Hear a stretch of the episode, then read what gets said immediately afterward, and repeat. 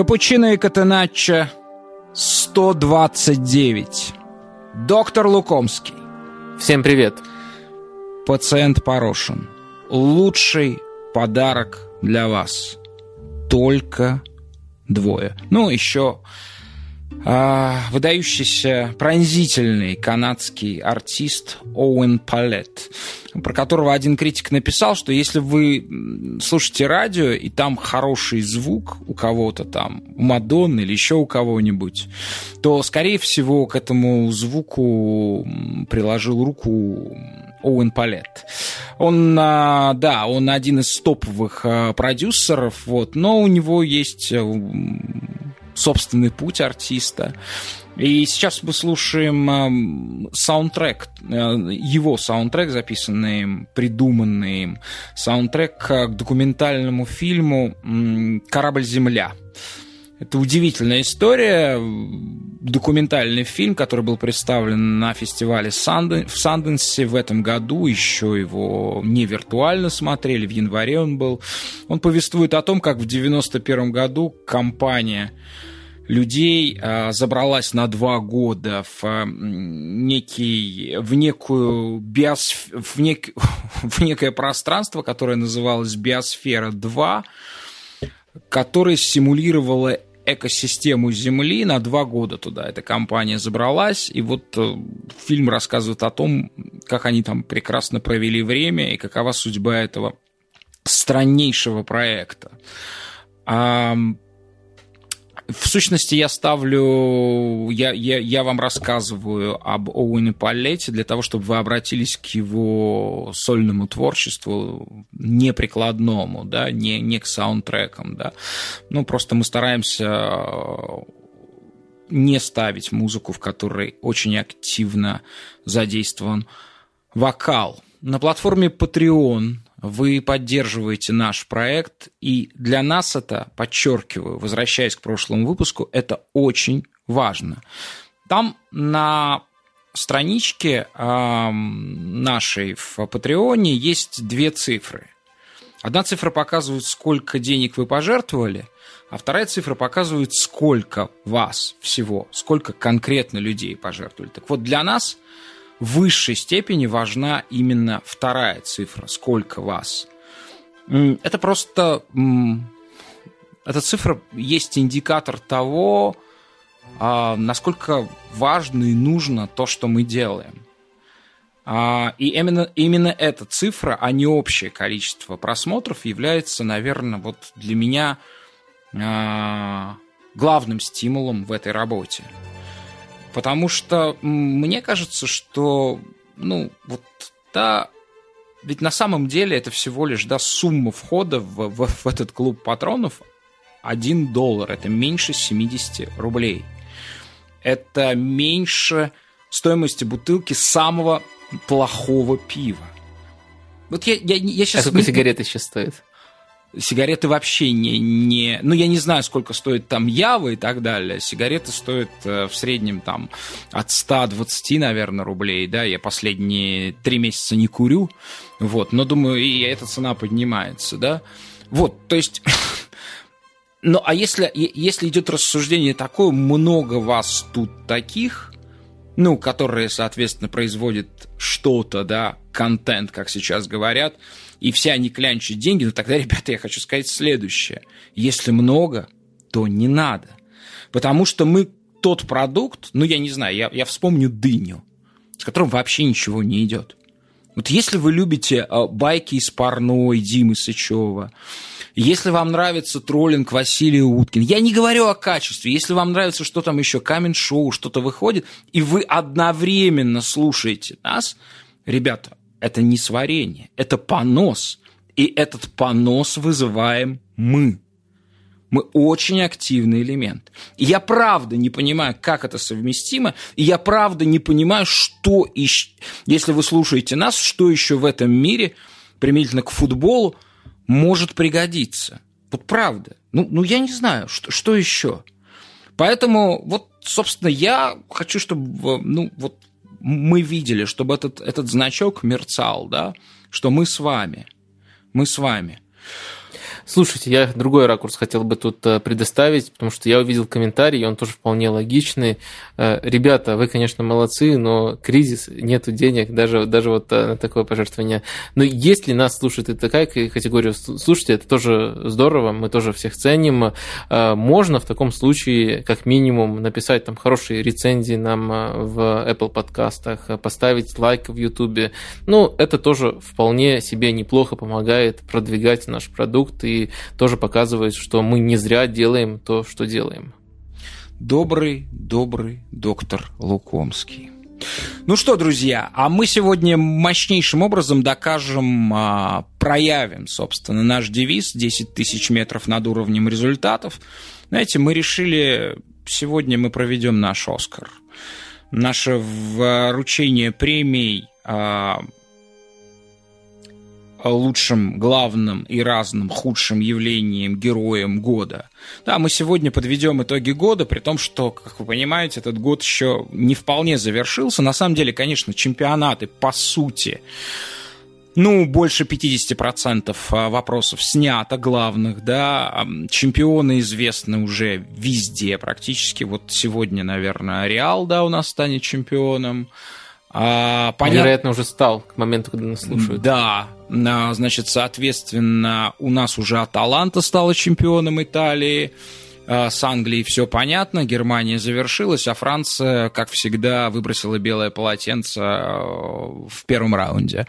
Вот. А, ну, там с вылетами что-то непонятно. Ну, в общем, здесь, да. Но главное, конечно, понятно, Лига чемпионов. Ну, вот, собственно, вот проявление нашего способа мышления и жизни, да, а я считаю, доктор, что итоги Лиги Чемпионов, а, особенно в том формате, в каком они будут разыграны, это будет короткий турнир с одним матчем, да, то есть это фактически 7 матчей будет, да, в Португалии сыграно в одном месте без зрителей, насколько я понимаю, или с каким-то минимальным количеством зрителей. По-моему, текущий проект не предполагает зрителей.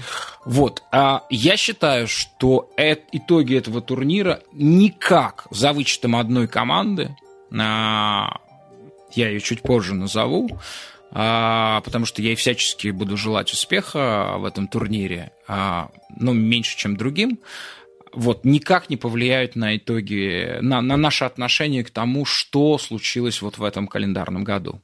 Я согласен, я вообще всегда защищаю точку зрения, скажем так, чтобы вооружиться точку зрения Зидана, э, о том, что чемпионат э, намного важнее именно с точки зрения наблюдения за командами, за, за тем, как они эволюционируют. Лига чемпионов – это круто, но Лига чемпионов не всегда выявляет э, действительно лучшую команду и часто сводится к мелочам, иногда даже случайностям. А когда вот сейчас будут играть только по одному матчу, э, тогда, мне кажется, это еще больше, больше вес приобретает. Кто-то сказал, что история мира – это история несчастий.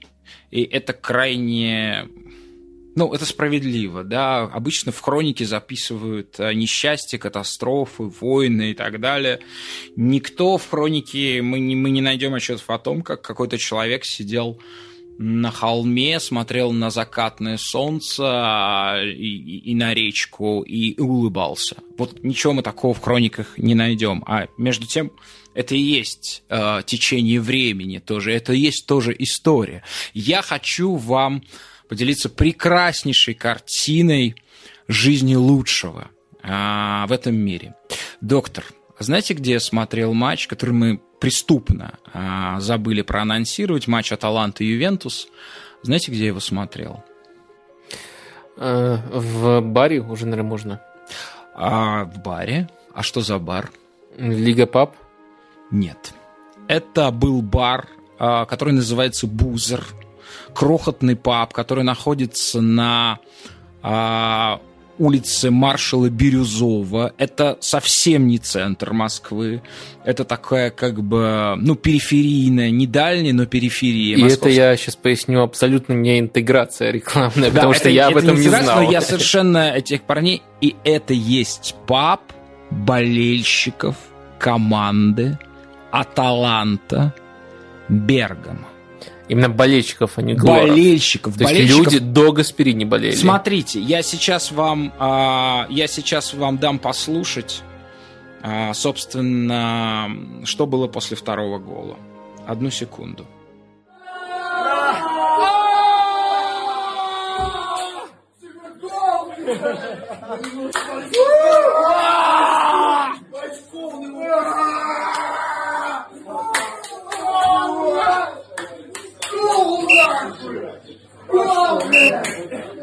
Гол нахуй, гол бля, я, я буквально цитирую. Соответственно, это русские люди смотрят а, а, команду Аталанта Бергама. Я смотрел этот матч, как вы, наверное, догадываетесь, в комментаторской кабинке, и мне вроде как не положено там проявлять какие-то эмоции, ну, точнее, как положено озвучивать эти эмоции, но не, там, не махать руками, не проявлять, но я взмахнул, взмахнул за Аталанту, когда она забила этот гол, и не столько потому, что это Аталанта, а столько потому, что, а скорее потому, что это было справедливо. Я часто в таких таких матчах болеют за то, чтобы был справедливый исход, чтобы победила, э, по крайней мере, чтобы если команда проигрывает симпатично, она проиграла по делу. И вот на тот момент было 1-1, Атланта намного сильнее Ювентуса выглядела, возила Ювентус, можно сказать, но до, до того момента не могла э, трансформировать это преимущество в гол, поэтому тому гол я очень обрадовался, но он оказался не финальным. Да, вот это, и, собственно, я, это, я пользуюсь случаем, да, вам рассказал, что есть такое явление, и вот так вот э, здоровое, прекрасное живет, да, оно на самом деле поселяется, да, как, как некий микроорганизм. Представляете, бар на улице маршала Бирюзова, где собираются ребята, там 10-12 человек, и которые вот так болеют за Аталанту, с матом, все как положено, как будто Спартак играет, или как будто ты находишься в Бергамо в баре, и мужики из Бергамо вот так же смотрят с такими же словами, но только специальными итальянскими. Но, конечно, ощущение с которым я покидал этот бар, при том, что во мне было довольно много алкоголя, вот, оно было, а, оно было похоже, знаете, вот это вот ощущение лета, теплая ночь, и ты идешь, и внутри тебя что-то такое прям, прям опустошение, да, как будто ты катарсис пережил, да, но этот катарсис а, скорее, скорее, скорее тебя смел, скорее он эм, тебя опрокинул. Я имею в виду итоговый результат этого, этого матча. Я имею в виду то, то поразительное обстоятельство, что одна команда играла в футбол, а вторая а, в, в рамках чемпионата Италии по футболу готовилась по новому ви, а, к выступлениям по новому виду спорта, который будет включен в программу Олимпиады, по ударам мячом в руки. Это, ну, вы знаете, что всякую, всякую хуйню в Олимпиаду включают. Ну, вы не знаете, не интересуетесь олимпийским движением. Вот.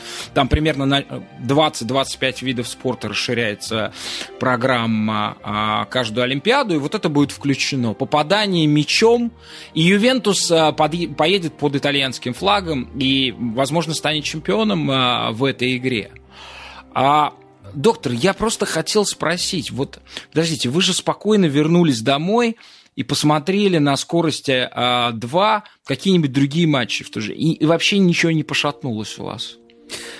Пошатнулась, но почему нужно привязываться обязательно к этому матчу? То, что итальянские судьи, я с трудом сейчас нахожу слово странные, вот, итальянские судьи странные, это уже как минимум полгода очевидно, и в том числе такие руки практически в, каждых матче, в каждом матче, ну, может быть... А вы э, считаете, что это только итальянское явление? Мне кажется, да, что... Да, да, да. Э, можно это проверить. В Италии меньше всего туров сыграно, чем... Да, меньше всего, чем вообще в любых других э, лигах, но они с огромным отрывом лидируют по количеству э, пенальти, даже если не пересчитывать в среднем за игру. И такие пенальти, они как раз-таки набивают э, эти цифры. Ну, я бы еще, конечно, поговорил о том, что они достаточно разные. Если во втором случае это э, глупый пенальти со стороны Таланты, но почти бесспорный, то первый, ну, это, возможно, даже по нынешним правилам не пенальти.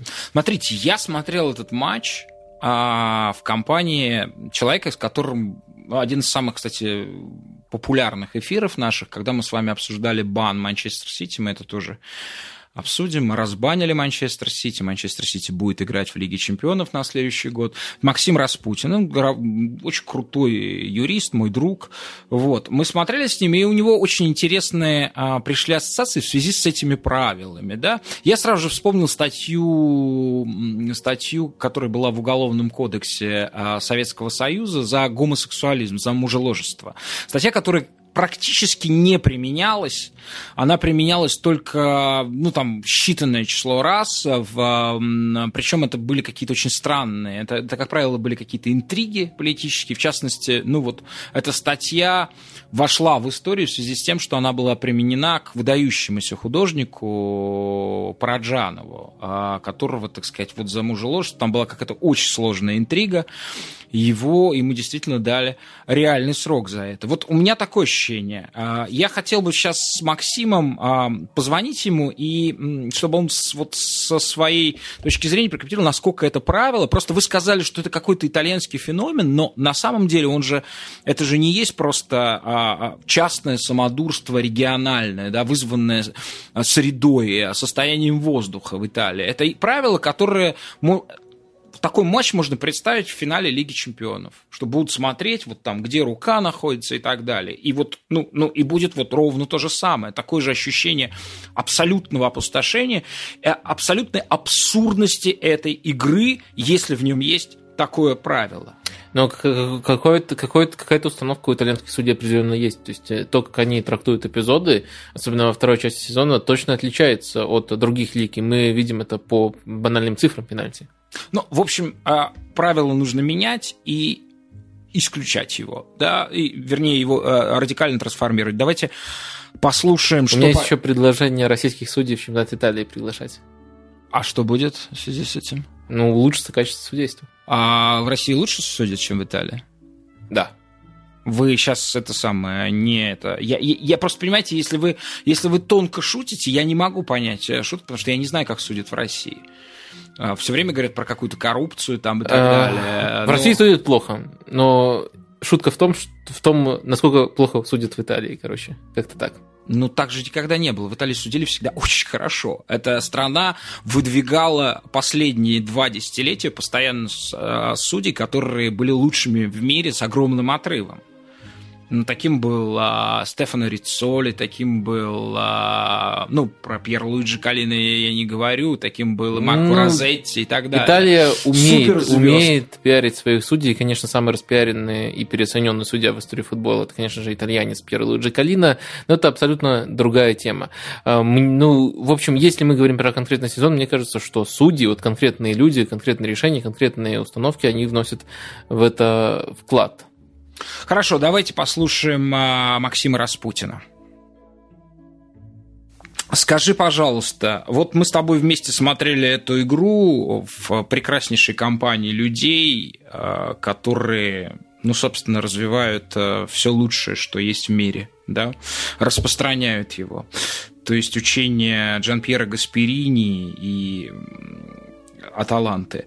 А скажи, пожалуйста, вот то, что мы с тобой увидели, у тебя породило какие-то ассоциации из твоей практики или вообще из теории права.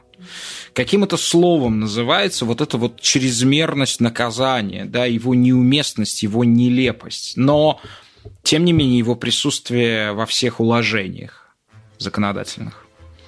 Игорь, я не думаю, что здесь какие-то есть специальные слова. А есть прекрасный русский язык и есть слово «несоразмерность».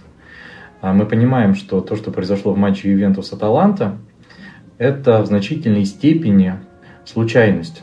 Я не могу исключать того, что футболисты Ювентуса там специально целились в руки игроков Аталанты, это вряд ли. но, наверное, это, это вряд ли, на это не стоит закладываться. Хотя это на самом деле интересный момент, э, интересный вопрос с точки зрения того, э, стоит ли футболистам, зная, что ВАР смотрит за каждым движением, а, специально бить по рукам. Это не так сложно, я предполагаю, для профессионального футболиста попасть в руку соперника, который находится на расстоянии там, полутора-двух метрах от него. Понимаешь, что они находятся в штрафной. Но это не то, конечно, что стоит обсуждать. Это абсолютно несоразмерность, это абсолютная случайность, при этом случайность в значительной степени фатальная. Мы понимаем, что цена гола в футболе, она очень велика. Это не пара штрафных в баскетболе, это даже не гол в хоккее, где средняя результативность гораздо выше. И, конечно, это э, стало более явным, более заметным именно сейчас, благодаря появлению ВАР, потому что ВАР – это камера, которая видит э, все, что происходит на поле, все там, 90 и даже больше минут игрового времени. Ну, представим себе ситуацию, если бы в Москве, э, ну, в любом другом городе, все дорожные, э, все дороги были бы покрыты э, видеонаблюдением, и все нарушения правил всегда бы фиксировались.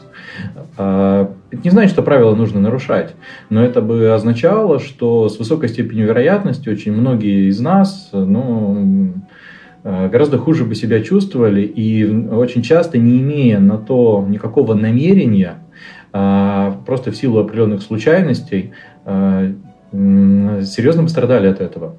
А, поэтому, на мой взгляд, конечно же, развитие технологий, а, ужесточение а, и неминуемость наказания – она э, должна компенсироваться некой гуманизацией правил. Под гуманизацией, конечно же, не имею в виду здесь э, необходимость закрывать глаза на какие-то умышленные э, нарушения, либо на какие-то грубые проявления грубой игры.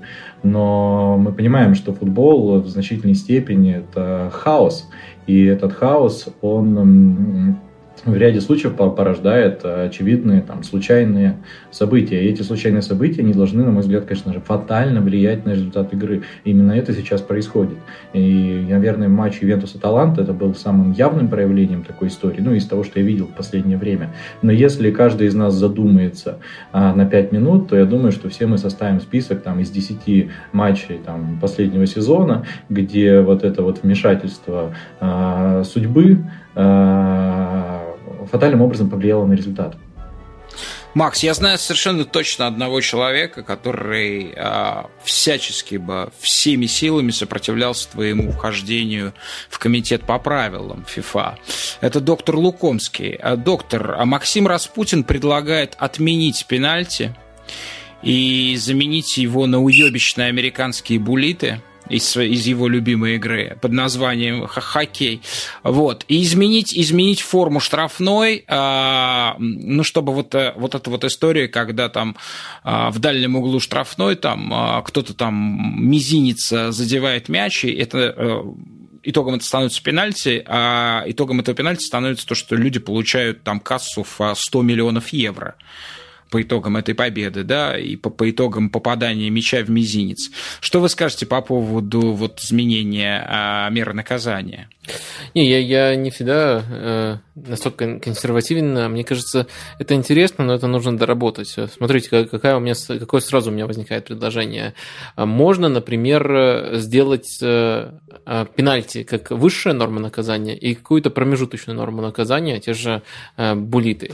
Допустим, э, ну, наверное, шутаут это называется в футболе, когда один на один игрок выходит и да, пытается да, да, реализовать. Да. Конечно, это труднее реализовать, чем вот это э, пенальти. И это вот было бы промежуточной мерой наказания. То есть, если нарушение супер очевидное, и, и, грубо говоря, ты спас команду нелегальным способом от гола, потому что в матче там Ювентус Таланта никто не спасал от гола, просто либо неловкие ситуации, либо неловкие трактовки. А, если ты спас команду от гола нелегальным способом, тогда это действительно пенальти, возможно, там еще иногда удаление.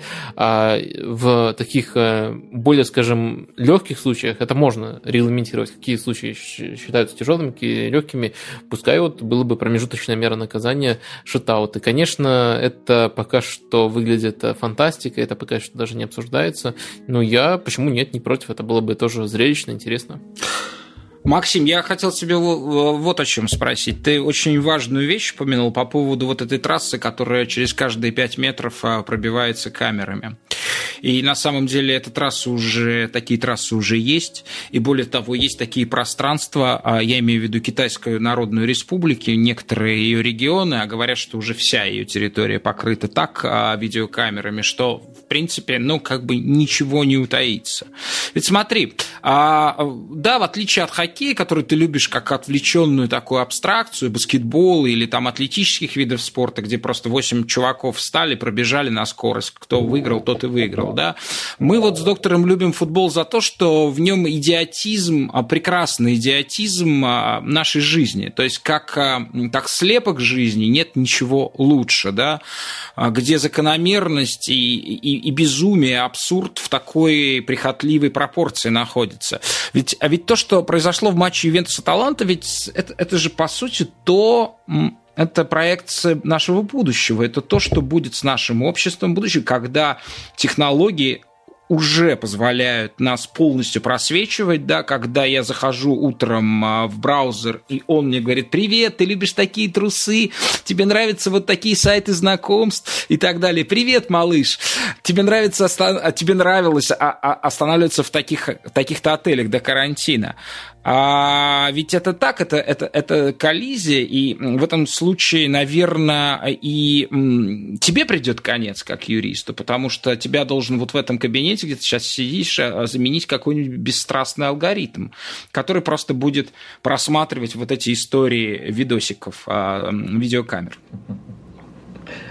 Алгоритмы умеют наказывать, алгоритмы э, плохо умеют придумывать, поэтому я думаю, что на мою жизнь моей профессии хватит. А, но если отвечать на твой вопрос чуть более серьезно, я не думаю, что это проблема. Для меня лично это не проблема. Я думаю, что элемент хаоса, элемент случайности в футболе, он в любом случае будет очень велик и вот эти вот 22 э, человека и сфера на э, поле, они в любом случае создадут очень много случайных, смешных, трагичных э, ситуаций, нелогичных ситуаций.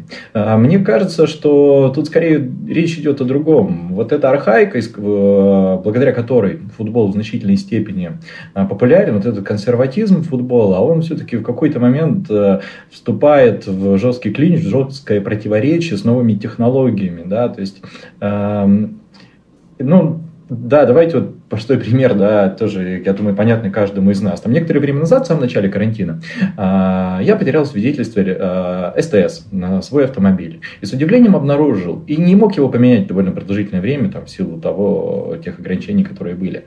Так вот, я с удивлением обнаружил, что согласно правилам, ну, вот этим, этим нашим нормам административной ответственности, санкция за подобного рода нарушения выглядит следующим образом. Штраф 500 рублей и или эвакуация транспортного средства на штрафную стоянку. Ну, то есть вы понимаете, да? То есть, ну, да. Э, это абсолютно, абсолютно несоразмерные вещи. Да.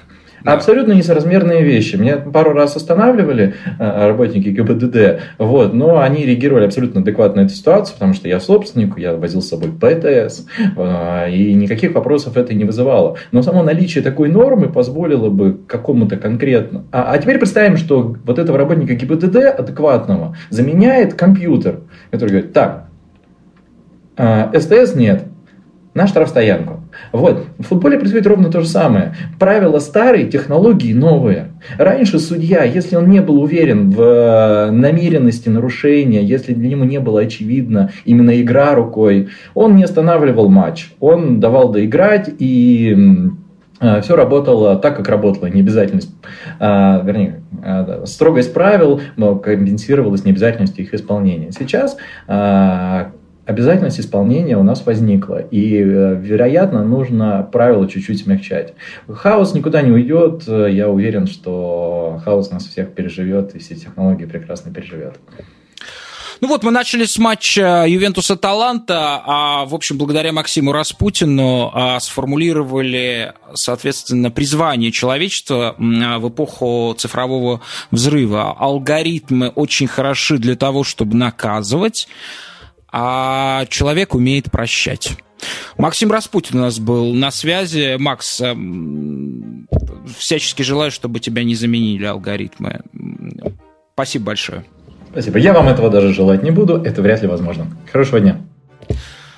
Доктор, я хочу еще, смотрите, такой аспект обсудить. А, ну, во-первых, а, я понимаю вашу тоску по тому, что в а, контексте сейчас нет тренера, которого вы очень любите, уже больше года на самом деле, да, это Массимилиано Аллегри, поэтому я даже просто хотя бы механически хотел бы его отсутствие. а, заменить присутствием разных Максимов а, в, наш, в нашем подкасте. У нас был Максим Распутин, очень крутой юрист, который занимается сопровождениями больших сделок по покупке и продаже бизнеса.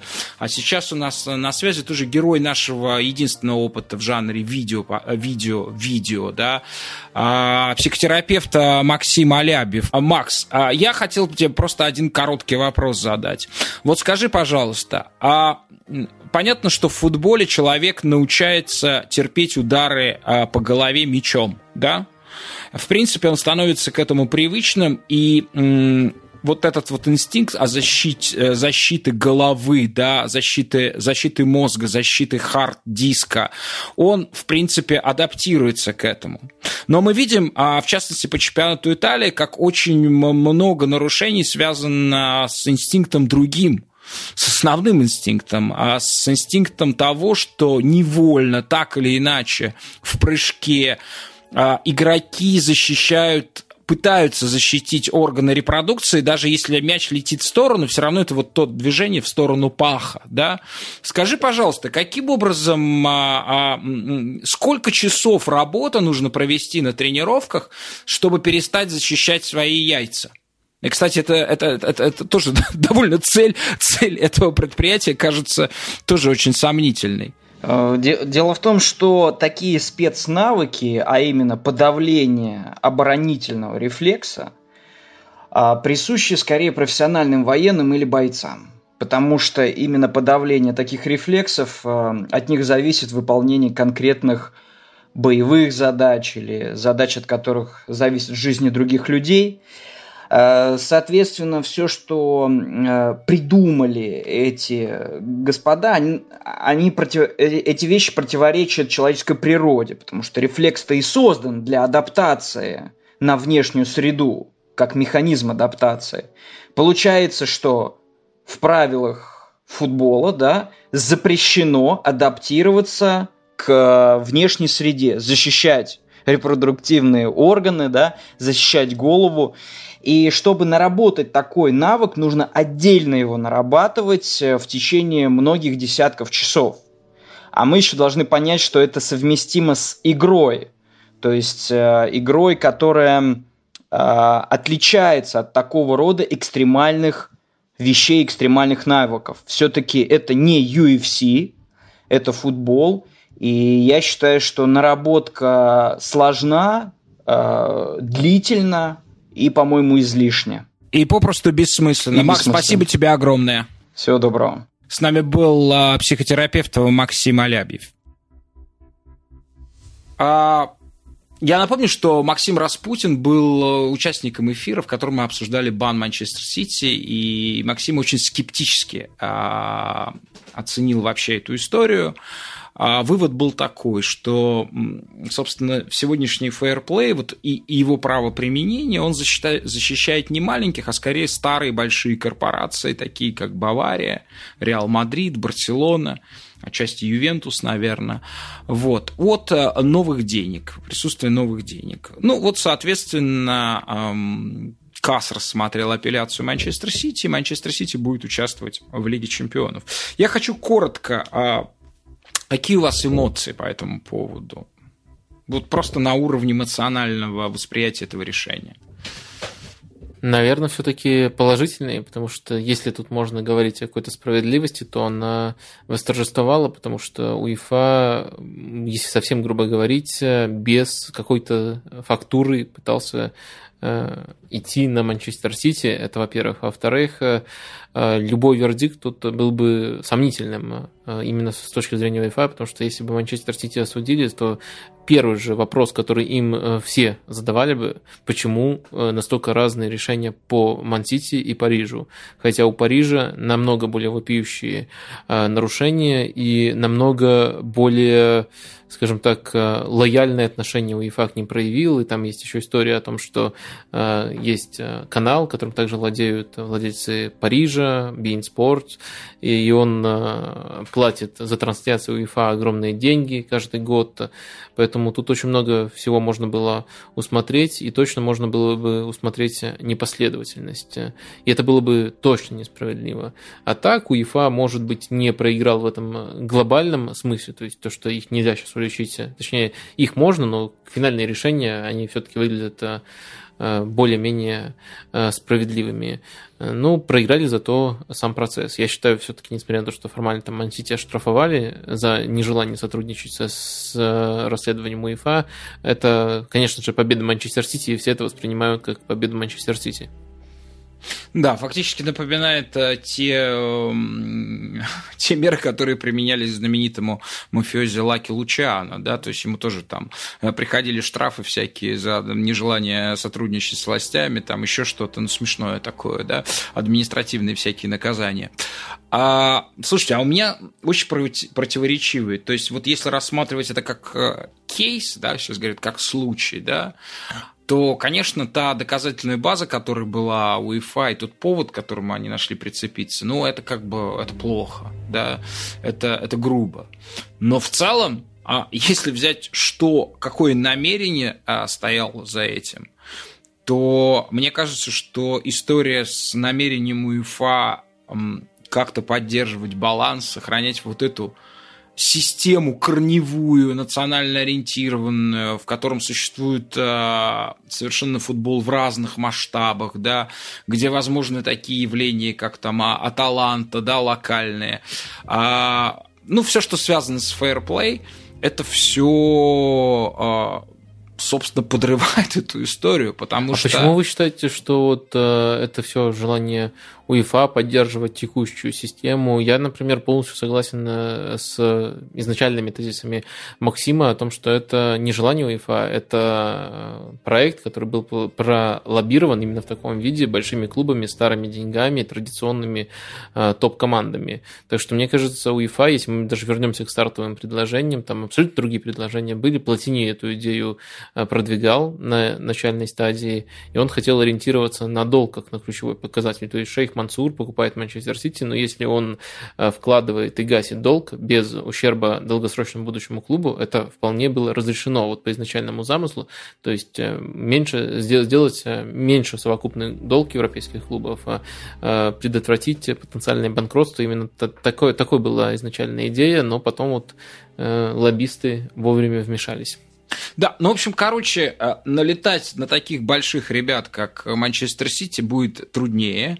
Прецедент не создан. Это значит, э, это значит, что расслоение, оно будет увеличиваться, и, соответственно, то, о чем мы говорили, э, говорим каждую почти программу, оно неизбежно произойдет. Подождите, а вы не считаете, что обратный прецедент создан? Что это первый шаг к развалу вообще финансового фэрплея в том виде, в котором мы его знаем. А, да, да, но итогом этого развала станет, э, станет э, ну, вот, соответственно, еще больше разделений, расслоения в мировом футболе. Ну, с одной стороны, да, но разделение, расслоение, оно идет, это неизбежный процесс, это не только из-за финансового фэрплей.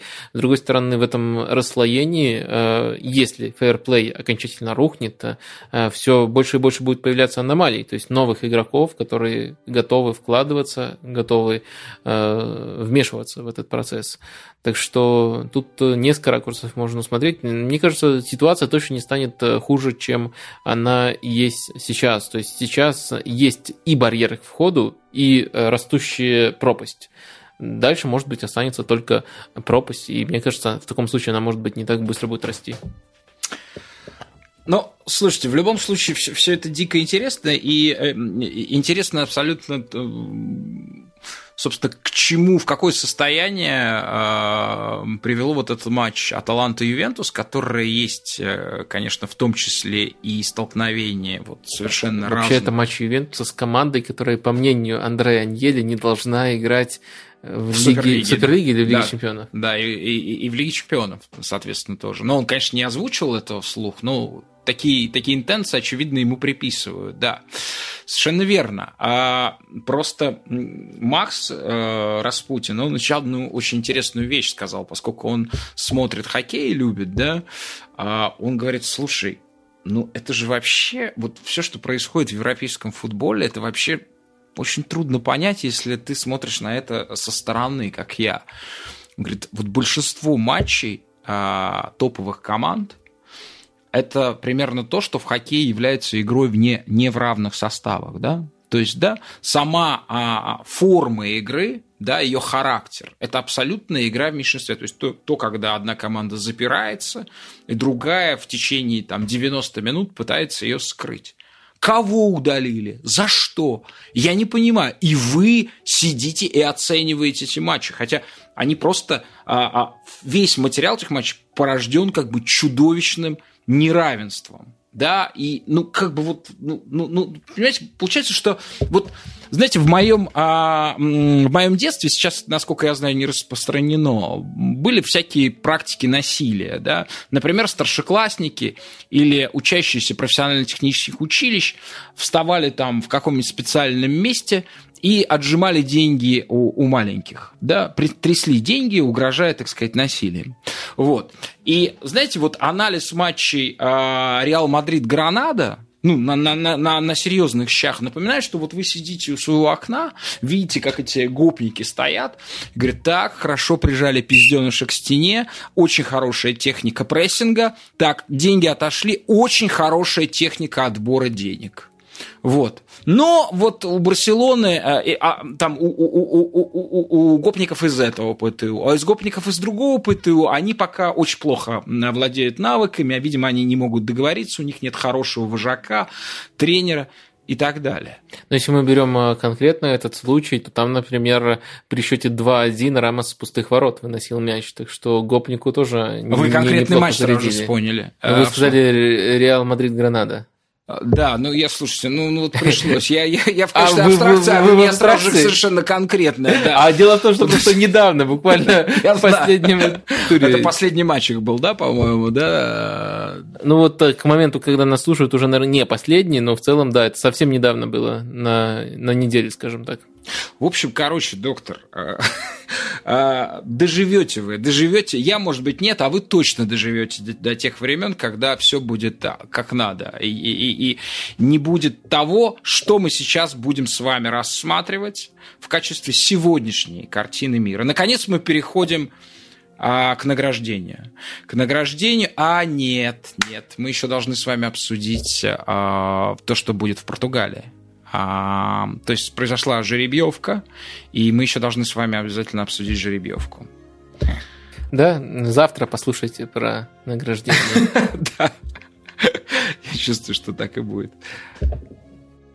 Да, мы помним, что 4 матча не доиграно, э, и, соответственно, нам нужно с вами спрогнозировать, как, как э, прежде состоятся матчи 1-8 финала. А, у Сити фора в один мяч, э, они как бы условно будут играть на своем поле, да, в Португалии, ответный матч с Реалом. А, по-моему, еще в подвешенном состоянии, возможно, его проведут и в Манчестере. Ну, в общем, вот так. Доктор, э, ваш, ваш, ваше видение, что Реал сможет что-то сделать? А, я Реал хорошо оцениваю. Мы сегодня об этом тоже, я уверен, поговорим, если доберемся до наших э, статуэток. Но я думаю, слишком хороший счет для Манчестер Сити. И Сити я тоже, понятное дело, хорошо оцениваю. Слишком хороший счет для Манчестер Сити. Думаю, Сити пойдет дальше. У Реала мало шансов, прямо совсем мало. А, Ювентус Леон, напомню, что во Франции чемпионат закончился, был остановлен в марте, и у Леоны до августа не будет ни одной официальной игры. Леон ведет один мяч у Ювентуса.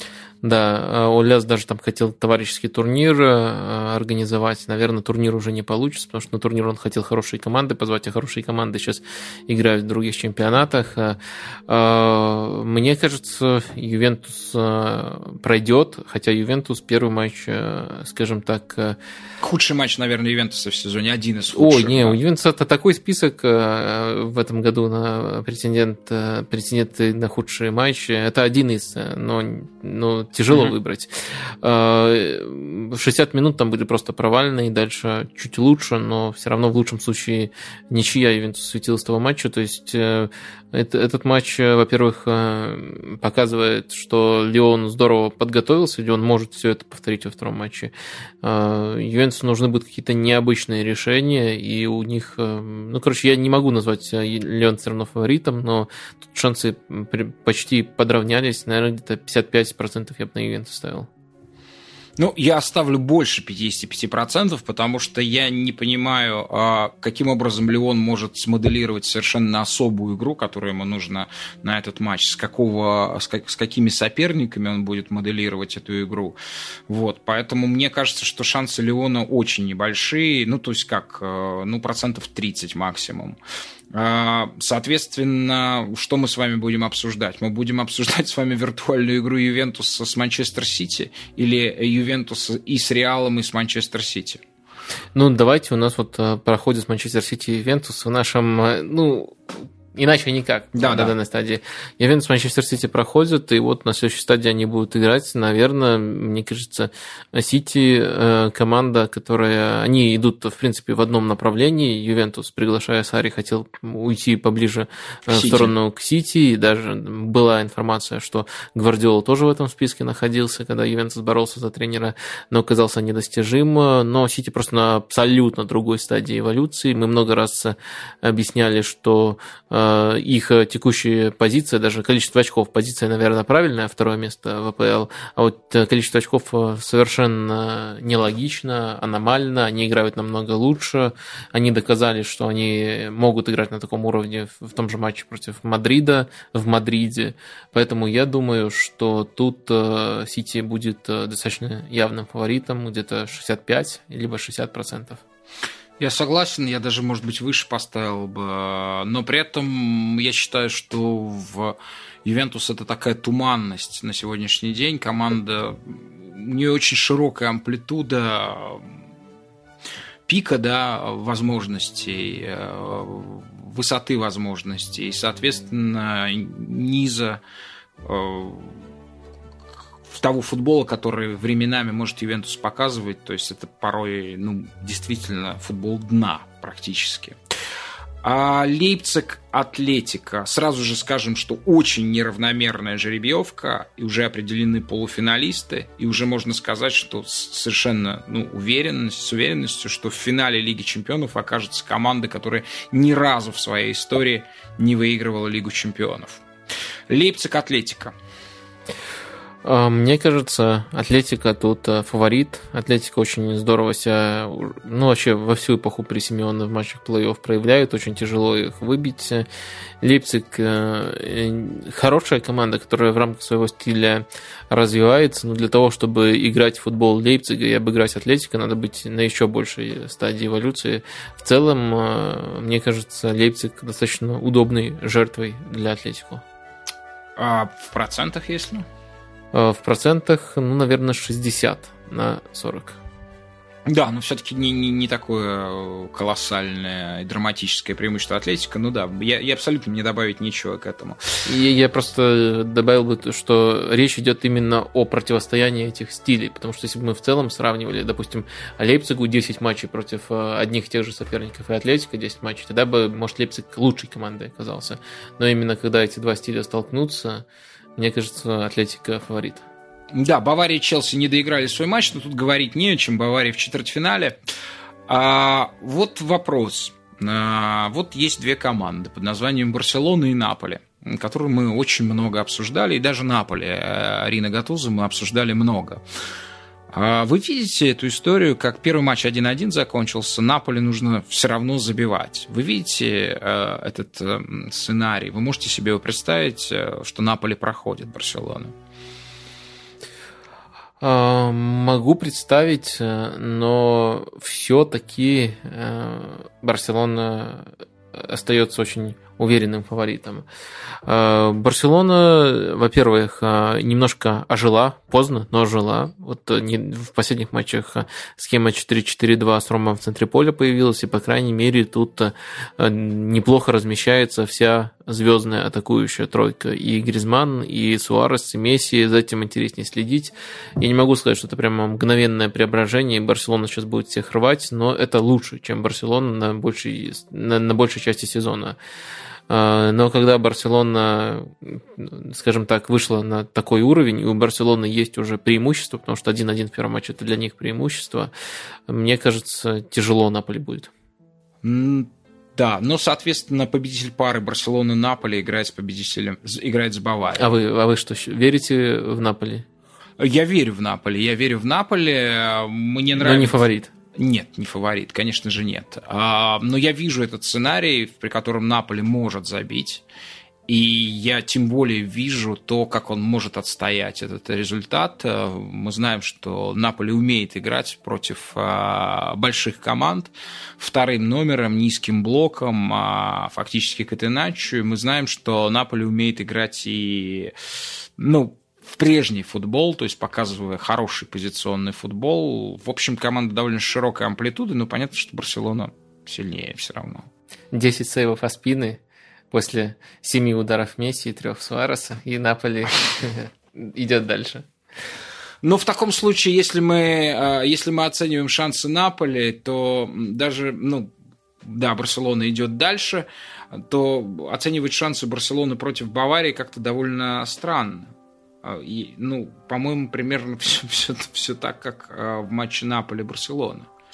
Барселона может пройти А я Баварию. бы сказал, что да, да, я согласен с такой формулировкой. Э, я бы сказал, что это очень сильно похоже на матч э, э, прошлого сезона, когда Ливерпуль играл против Барселоны. Ну и тоже, по сути, будет немножко другая Барселона, но по-прежнему команда индивидуальности, команда гения Лионеля Месси против команды, которая структурно очень хорошо организована, которая э, может, как тогда Ливерпуль мог, претендовать на статус лучшей в мире в плане именно отлаженности механизма, в плане тактики. И в прошлом, в прошлый раз эти матчи получились э, забавными во всех смыслах. Э, пожалуй, оба раза чуть лучше играл Ливерпуль, но счета были совсем нелогичными оба раза. Два э, разгрома, ну и на выходе...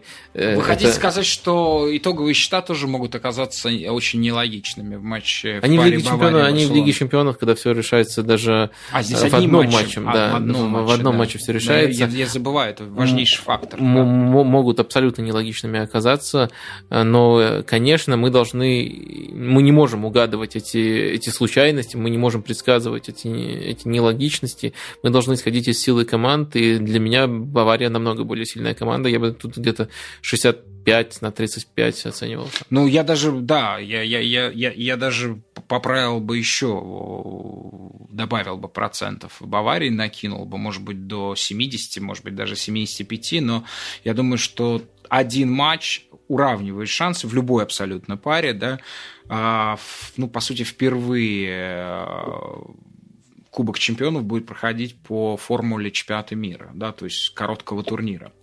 Четвертая пара. Аталанта Париж. А, понятно, с чем столкнется, с какой задачей Париж, ровно с той же, э, что и Леон. А, пять месяцев без игровой практики. Четыре. Четыре, да? Они недавно Дижон 9-0 размазали. В, в, в спарринге, в товарнике. Да. А, Гавр а, Гавр. Гавр, угу. это очень важное Гавр. уточнение. А, когда-то Гавр, э, в общем, фактически находился в том же статусе, что и Аталанта, по сути. Вот. Особой разницы между ними, ну, трудно было обнаружить. Ну, понятно, что Аталанта чаще играла в серии А. А сейчас скатился до Матч ТВ. Вот. И сейчас, э, конечно же, меня просто э, велик азарт и соблазн назвать фаворитом этой пары Аталанту, о которой мы много будем сегодня говорить, и которая находится в абсолютно феноменальной форме. Наверное, ее можно назвать как минимум там одной из пяти лучших команд мира после карантина. Если брать ее состояние, это 100% лучшая команда Италии сегодня, уже фактически обеспечившая себе чемпионский титул всего 7 очков от Ювентуса а, отставания.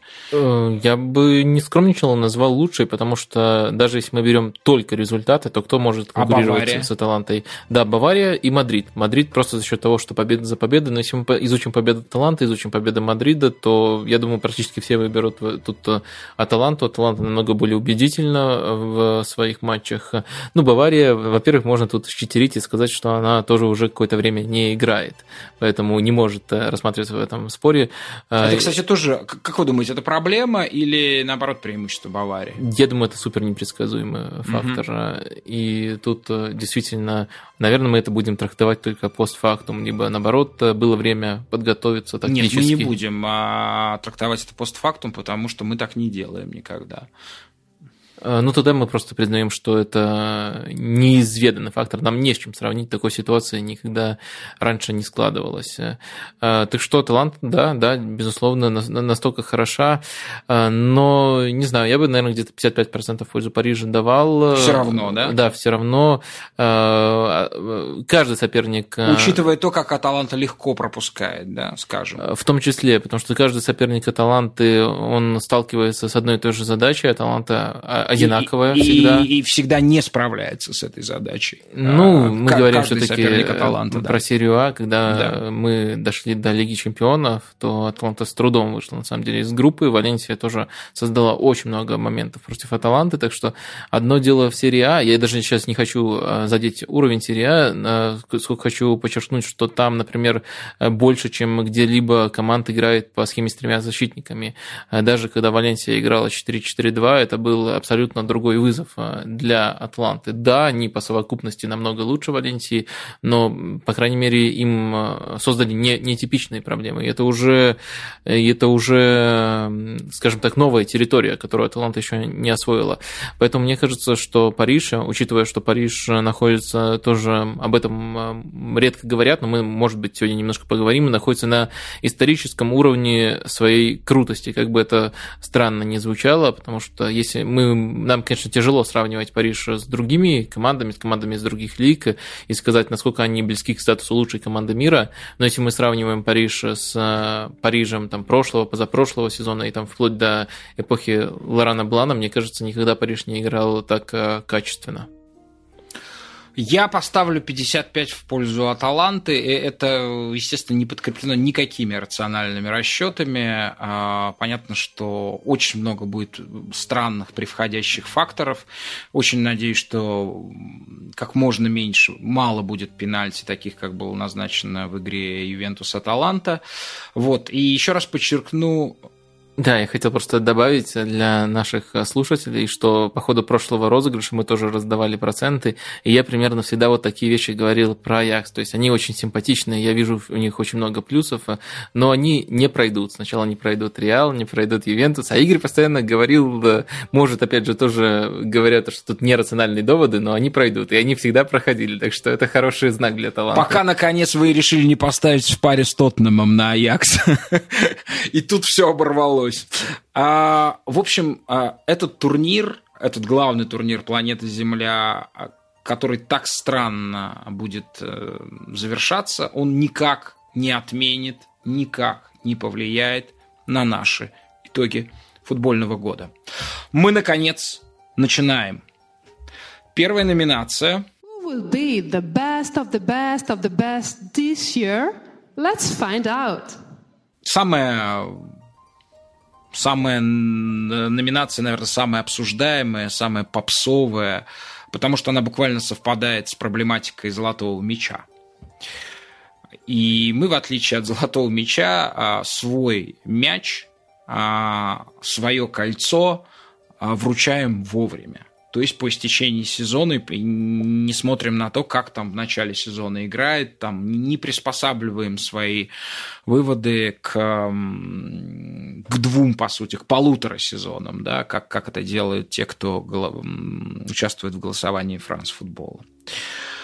А система у нас будет такая. В этой номинации, да, мы, собственно, у нас странно было, мы в 2017 году э, следовали послушно за Франс футболом, и подвели итоги года по солнечному календарю и исправили ошибку в 2019 году. В 2018 мы не, мы не подводили никаких итогов, поэтому у нас, собственно, два победителя было один. А победитель был один. И в 2017 и в 2019 году у нас победителем стал а, некто Лионель Месси. Систему, которую мы будем использовать для определения лучшего игрока года – у нас длинный список, и мы будем по одному из этого списка а, по, одному э, выбрасывать из этого списка претендента, пока, наконец, не останется кто-то последний. В этом списке Лео Месси, Алисон, Кевин Де Брюйне, Томас Мюллер, Роберт Левандовский, Йосип Ильичич, Мбаппе, Килиан, минуточку, Казимира, Карим Бензима и Тима Вернер. А, доктор, давайте за вами первое право. Кого вы из этого списка выносите? А, из этого списка я уберу Тима Вернера. Э, по-моему, мы даже до программы э, договорились его отсюда убрать, но я рад, что он упомянут. Это я его предложил. Э, и убирая, просто скажу, что он вышел на невероятный уровень, во-первых, стабильности, во-вторых, это больше не просто игрок, который там классно открывается и очень много моментов получает. Это во всех смыслах разноплановый атакующий игрок, он очень много созидает, он очень много моментов получает, он отлично тащит команду, он хорош в позиционных, в быстрых атаках. То есть им есть за что восхищаться, но немножко по случайности он попал, был упомянут сейчас. Да, ну вот, к сожалению, опять э, возвращаемся в уголок старого марксиста. Да, переходит Тима Вернер, к сожалению, в Челси из Лейпцига. Не понимаю, почему он с сильной команды переходит в слабую, хлипкую, как когда-то были до президентства Владимира Путина дороги весенние в России. Он переходит в сильный проект, в слабую команду, если сравнивать с Лейпцигом, но в На сильный мой проект. взгляд, а сильным проектом можно назвать э, Лейпциг, а Челси ну, можно назвать просто, просто богатым и дорогим. Вы же проектом. помните, что приходит сейчас э, Зиш, э, приходит Вернер, Э, левого защитника, а наверное... Здесь уже свершившаяся история? Да, да, да, уже свершившаяся. Левого защитника, наверное, Чилуэлла возьмут. Если усилят позицию вратаря, то будет э, вообще замечательно. Пулишич, который не играл большую часть сезона, к концу сезона набрал форму и тоже наверняка будет теперь полноценным и очень сильным футболистом основы. Так что у Челси очень все интересно собирается. Единственное, я бы разобрался с центром поля, потому что там непонятно. Э, Канте вроде пытаются найти новую роль если по-хорошему, то, наверное, его нужно убирать, но это супер отдельная тема. Я бы не стал так далеко отвлекаться. Ну, в общем, мне в любом случае жаль, что Тима Вернер уходит из Лейпцига, что вот это самое, вот эта капиталистическая и глобальная предопределенность э, настолько правит миром. Мы его убираем из нашего списка. У меня следующий вопрос к вам, доктор. Прежде чем кого-то вынести, первый вопрос, что в этом списке делает Килиан Мбаппе, который в этом сезоне провел э, 15 или 20 матчей. Ну, не, не больше. Э, тогда как другие провели 50, 60, 70, да, то есть, ну, как бы вот я не говорю, что это были за матчи. Я не говорю, что Париж главных своих матчей не сыграл почему вы включили нападающего, который ну, выступал ну, фактически ну, в показательных выступлениях, выражаясь э, языком а, гимнастов и фигуристов выступал? А, чтобы подчеркнуть, а, насколько силен он был в этих матчах, а, потому что я считаю, если мы берем просто, грубо говоря, у нас есть все еще, я думаю, уместно такое определение, как 5 топовых лиг, и если мы берем, кто свои матчи стабильнее и лучше всех провел, то это будет именно Мбаппе. То есть сколько матчей есть у него, там 20 в чемпионате, есть еще Еврокубки, то есть не так уж мало, там под тридцатку, я думаю, в совокупности у него наберется, остается. И опять же, это с учетом того, что чемпионат Франции оборвался. Если мы берем просто стабильность и уровень игры в рамках этих матчей, то, что он показывает, ну, это просто э, невероятно. И по количеству моментов, которые он создает, и по количеству моментов, которые он получает, то, как он открывается, то, как э, он показывает индивидуальное мастерство. Можно спорить об уровне соперников, можно спорить о количестве матчей, и это факторы, которые делают его лишь одним из претендентов, а не лучшим. Потому что если бы э, это было показано показано, грубо говоря, в Испании или в Англии, и если бы матчей было больше, тогда бы я продвигал Мбаппе не в список, я продвигал бы его название лучшего футболиста. А так, я понимаю, что он не станет лучшим у нас в списке, но не упомянуть его я не мог. Хорошо, я понимаю, то есть ну, мы, поскольку это индивидуальная премия, да, индивидуальный трофей, мы в некотором смысле честно сказать, он вне нас, контекста, он, да? он настолько, да, он... Как некий индивидуальный вид спорта, по сути, да? В том числе, он настолько хорош, мне кажется, если бы в чемпионате России был игрок, который настолько стабильно играет и настолько всегда э, крут, я бы даже его предложил в этот список. Настолько вот Мбаппе выделяется, если действительно его каждый матч смотреть, но Париж это до сих пор периферия, поэтому я не удивлюсь, если тут будут споры. Но в любом случае я, я хотел именно в список Я его. абсолютно не сомневаюсь в том, что если а, герой нашей предыдущей а, передачи Герман Ткаченко наконец прервет свой отдых и по-настоящему вернется в российский футбол, то Килиан Мбаппе переедет, разумеется, в чемпионат России и из чемпионата России выиграет золотой мяч, а лучше нашу премию. Я пока не удаляю Мбаппе, мне вполне себе. Но смотрите, я тогда а, удалю а, Карима Бензима. Потому что, мне кажется, да, он круто а, играет, он действительно к концу сезона, во второй половине сезона, Реал снова вошел в свой формат. Этот формат нужно опять определять, что это такое, мы об этом будем спорить. Но я не вижу ничего такого, что он не показывал бы в предыдущих э, сезонах. Поэтому я Карин, Карима Бензима, Бензима сношу. Вот. А, я считаю, что он лучше, чем в предыдущих сезонах. Я согласен, что его можно, вот одно, он один из претендентов на то, чтобы сейчас вылететь. Он уже был упомянут, это здорово. Я бы еще добавил, что если мы берем период чисто после карантина, то он, возможно, лучший игрок после карантина. Настолько он стабилен, настолько Реала. он... Э, нет, Или вообще мира. мира, мира. А, но а, он затмевает Месси однозначно сейчас в Ла Лиге прямо в одну калитку. И он настолько важен для Реала, что его вообще не ротируют, и в каждом матче он показывает невероятные вещи и в подыгрыше, и голы очень красивые у него пошли, и даже если судить только по баллам результативности, то тоже он очень ну, и очень... Хотите сказать, что он лучше Кимиха? Как вообще можно сравнить? Ну, а, опять же, у меня вот эта особенность Баварию немножко отбрасывать, потому что сейчас Бавария уже не играет и не играет. А вы забыли, как они играют? Э, нет, я не, я не то, что забыл, как они играют. Если из Баварии, то я бы даже в период после карантина отмечал Мюллера, а не Кимиха, который у нас в списке до сих пор находится. Но в любом случае, скажем Кимиха, так, ладно. кстати, нет у нас, а, а Мюллер есть. Да. да. А, пускай не мира, а Ла Лиги, но все равно в Ла Лиге нужно уделать Месси, и на этой дистанции Бензема уделывает. Поэтому мне хотелось вот его упомянуть. Ну, Казимира мы снесли, пожалуйста, следующий. Кого, а, кто Казимира тоже вместе с Бензема снесли. А, нет, нет, Да ладно, ладно. Казимир один из претендентов на чтобы вылететь э, следующим. Тяжело опорнику добиться большего признания. Казимира лучший опорник И Казимира, мира, я, кстати, да, я, я да. абсолютно с этим согласен. И он Кази... лучше, чем Гало Канте И Казимира, сейчас. вот если бы вы по нему сказали, что я его вычеркиваю, потому что он в этом сезоне не показывает чего-то такого, чего не показывал бы ранее, я бы согласился. Но э, также добавил бы, что он каждый сезон играет уже который год, вот э, как только он появился в Реале, по сути, э, он появился и пошли эти победы в Лиге Чемпионов, он играет на феноменальном уровне. Просто опорникам тяжело конкурировать за такие награды. Ну вот, убрали его.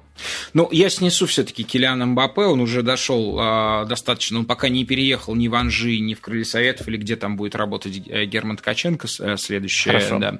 А, ваш, ваш, ваша очередь. У нас остался Лео Месси, Алисон, Кевин Де Брюни, Томас Мюллер, Роберт Левандовский и Иосип Иличич. Ну, вы очень хороший аргумент привели про то, что нужна не только стабильность, не только великолепие, но и количество матчей. И вот когда мы смотрим на количество матчей, то тут у нас есть два человека, которые, несмотря на феноменальный уровень, могут сейчас вот именно по этой причине вылететь. Это Иличич и это Алисон. Кого из них?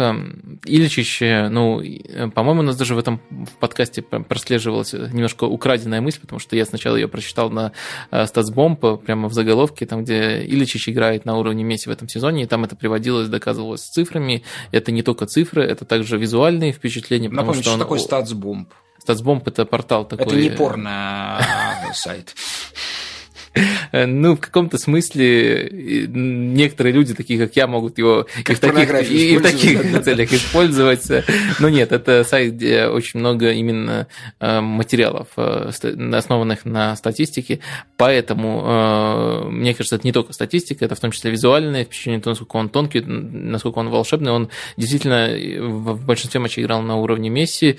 И Алисон, который Месси среди вратарей, тяжело. Алисон тоже держит невероятно невероятную планку. Мне кажется, он в этом году даже стал лучше, чем любой из предыдущих сезонов, хотя он был даже в прошлом сезоне лучшим вратарем мира. Давайте их вместе уберем. Да, давайте. Иличич, я, я скажу, что э, Иличич все-таки, если вы сейчас смотрите Аталанту, вы не поймете, и, и до этого ее не видели, вы не поймете, о чем э, мы говорим, потому что он из карантина вышел действительно в довольно плохом физическом состоянии. Никогда беготня не была его сильным свойством, но э, совершенно Джампьеро Гасперини, тренер Аталанта, совершенно гениально этого человека, которому 32 года, который никогда не, ну, просто считался там, вот то, что называется, ну, кому-то там какие-то надежды подавал. Максимальная тран, э, трансферная сумма за право выкупа э, Йосипа Ильича составляла 9 миллионов евро. Столько заплатила Фиорентина Палермо когда-то. А потом уже э, совершенно спокойно Фиорентина скинула Аталанте Ильичича за в семнадцатом году, по-моему, уже почти 30-летнего, за 5 миллионов евро. И вот этот чувак находится в этом, в этом ряду, и, возможно, он лучший игрок серии А, даже несмотря на то, в какой он сейчас ситуации Но он находится. последний из представителей серии А в этой номинации. Да, да. Мы э, а, одновременно Алисона и эм, Ильича сносим, значит, э, соответственно, ваша очередь. 5-4 э, человека у нас осталось. А, ну, кстати, легко. Я, я вижу явную тройку, и я все-таки вычеркиваю Роберта Левандовского. Я бы то же самое сделал. А, обоснуйте, пожалуйста, в коротко. А, ну, у нас остались э, действительно уже гениальные футболисты и по количеству матчей, и по стабильности, и по всему. И действительно, Левандовский проводит э, пиковый сезон, но э, то, что творят оставшиеся э, люди, в случае Месси это невероятный уровень креативности и магии, в случае Мюллера это сочетание вот этих качеств, э, Мюллера и Дебрёна сочетание этих качеств еще с невероятной работоспособностью и очень умной трактовкой эпизодов. Э, ну, мне кажется, все-таки слабейший из этих футболистов это Мюллер, который положил 34 гола в последнем сезоне Бундеслиги. Из а, этой... Какой Мюллер? Я сказал Левандовский. Левандовский, да. Да, это да, звучит хорошо. Слабейший в этой компании Левандовский, который положил 34 гола. Он самый результативный человек а, в, в топ-5 чемпионатов он выбывает, и у нас остается стройка, ну, абсолютно, наверное, я бы сказал, на сегодняшний день, а, если исключить Неймара, а, наверное, самых талантливых, на мой взгляд, людей в мировом футболе. Забавно. Я, наоборот, не считаю, вообще не считаю Мюллера а, талантливым, а, по крайней мере, в классическом определении таланта. Ну, То есть именно что в, в школе. В школе футбольной, в академии его бы не, не ставили даже Конечно. номером один э, в группах, э, но за счет э, того, как он трактует эпизоды. Ну, в общем, и футбол... Именно это... поэтому я его считаю гением. Именно гением. Чего нельзя сказать, допустим, о Кевине Дебрюне. Я так, это слово не... Опять же, это... Не знаю. Мне, да. мне кажется, и о том, и о другом можно это сказать, э, и мне тоже тяжело дозировать это слово. Моя очередь исключать. А, я исключаю именно Томаса Мюллера. Не знаю почему. А, я могу дать полное объяснение, потому что вне связи с, двумя другими персонажами это нельзя а, объяснить.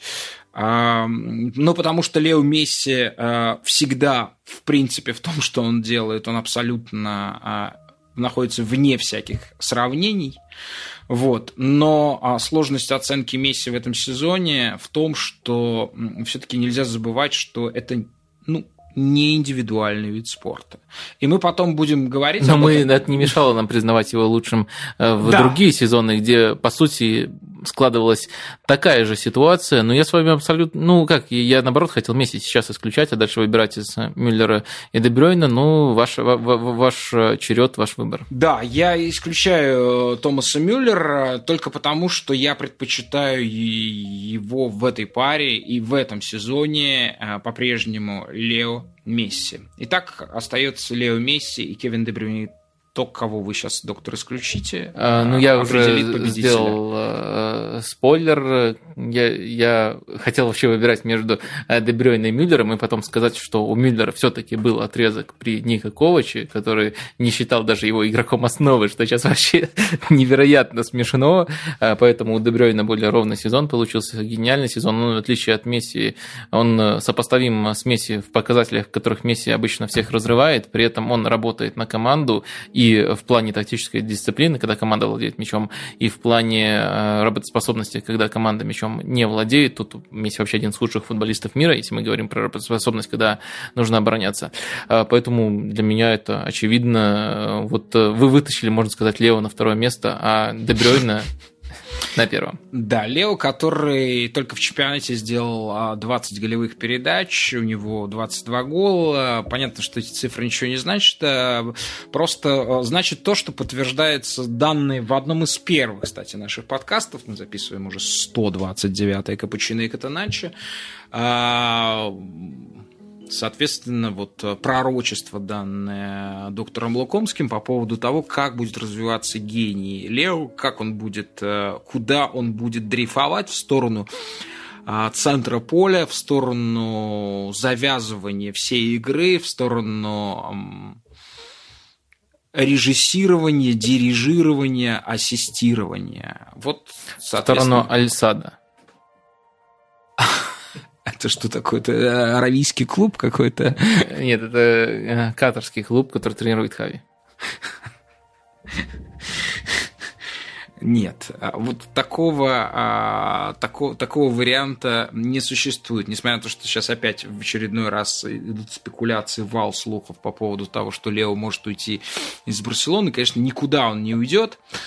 Вот, а как в том числе а, цветение гения Лео влияет на Барселону, мы будем Мне больше всего позже. нравится реакция Гвардиолы на эти слухи, потому что он, с одной стороны, не хочет э, э, Месси, как одного из самых талантливых футболистов, которых он тренировал, задеть, а с другой стороны, понимает, что если Месси придет в Манчестер Сити, это сразу же сломает ему структуру, сломает прессинг, поэтому он э, говорит э, в таких тонах, э, нет, я считаю, что Месси должен в Барселоне завершить карьеру, это его предназначение, и дальше как будто это такая романтичная история. А вы считаете, что Гвардиола не, если вдруг это случится невозможное, то Гвардиола его не заберет.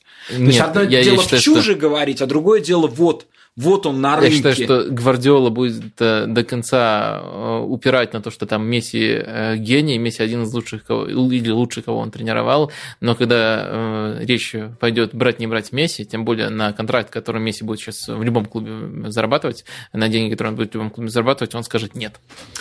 Да, и зачем брать Месси, если у тебя есть Кевин Де Брюйне, которого мы признаем лучшим игроком мира в сезоне 19-20. У нас нет никакого расхождения. Доктор, давайте попробуйте за минуту.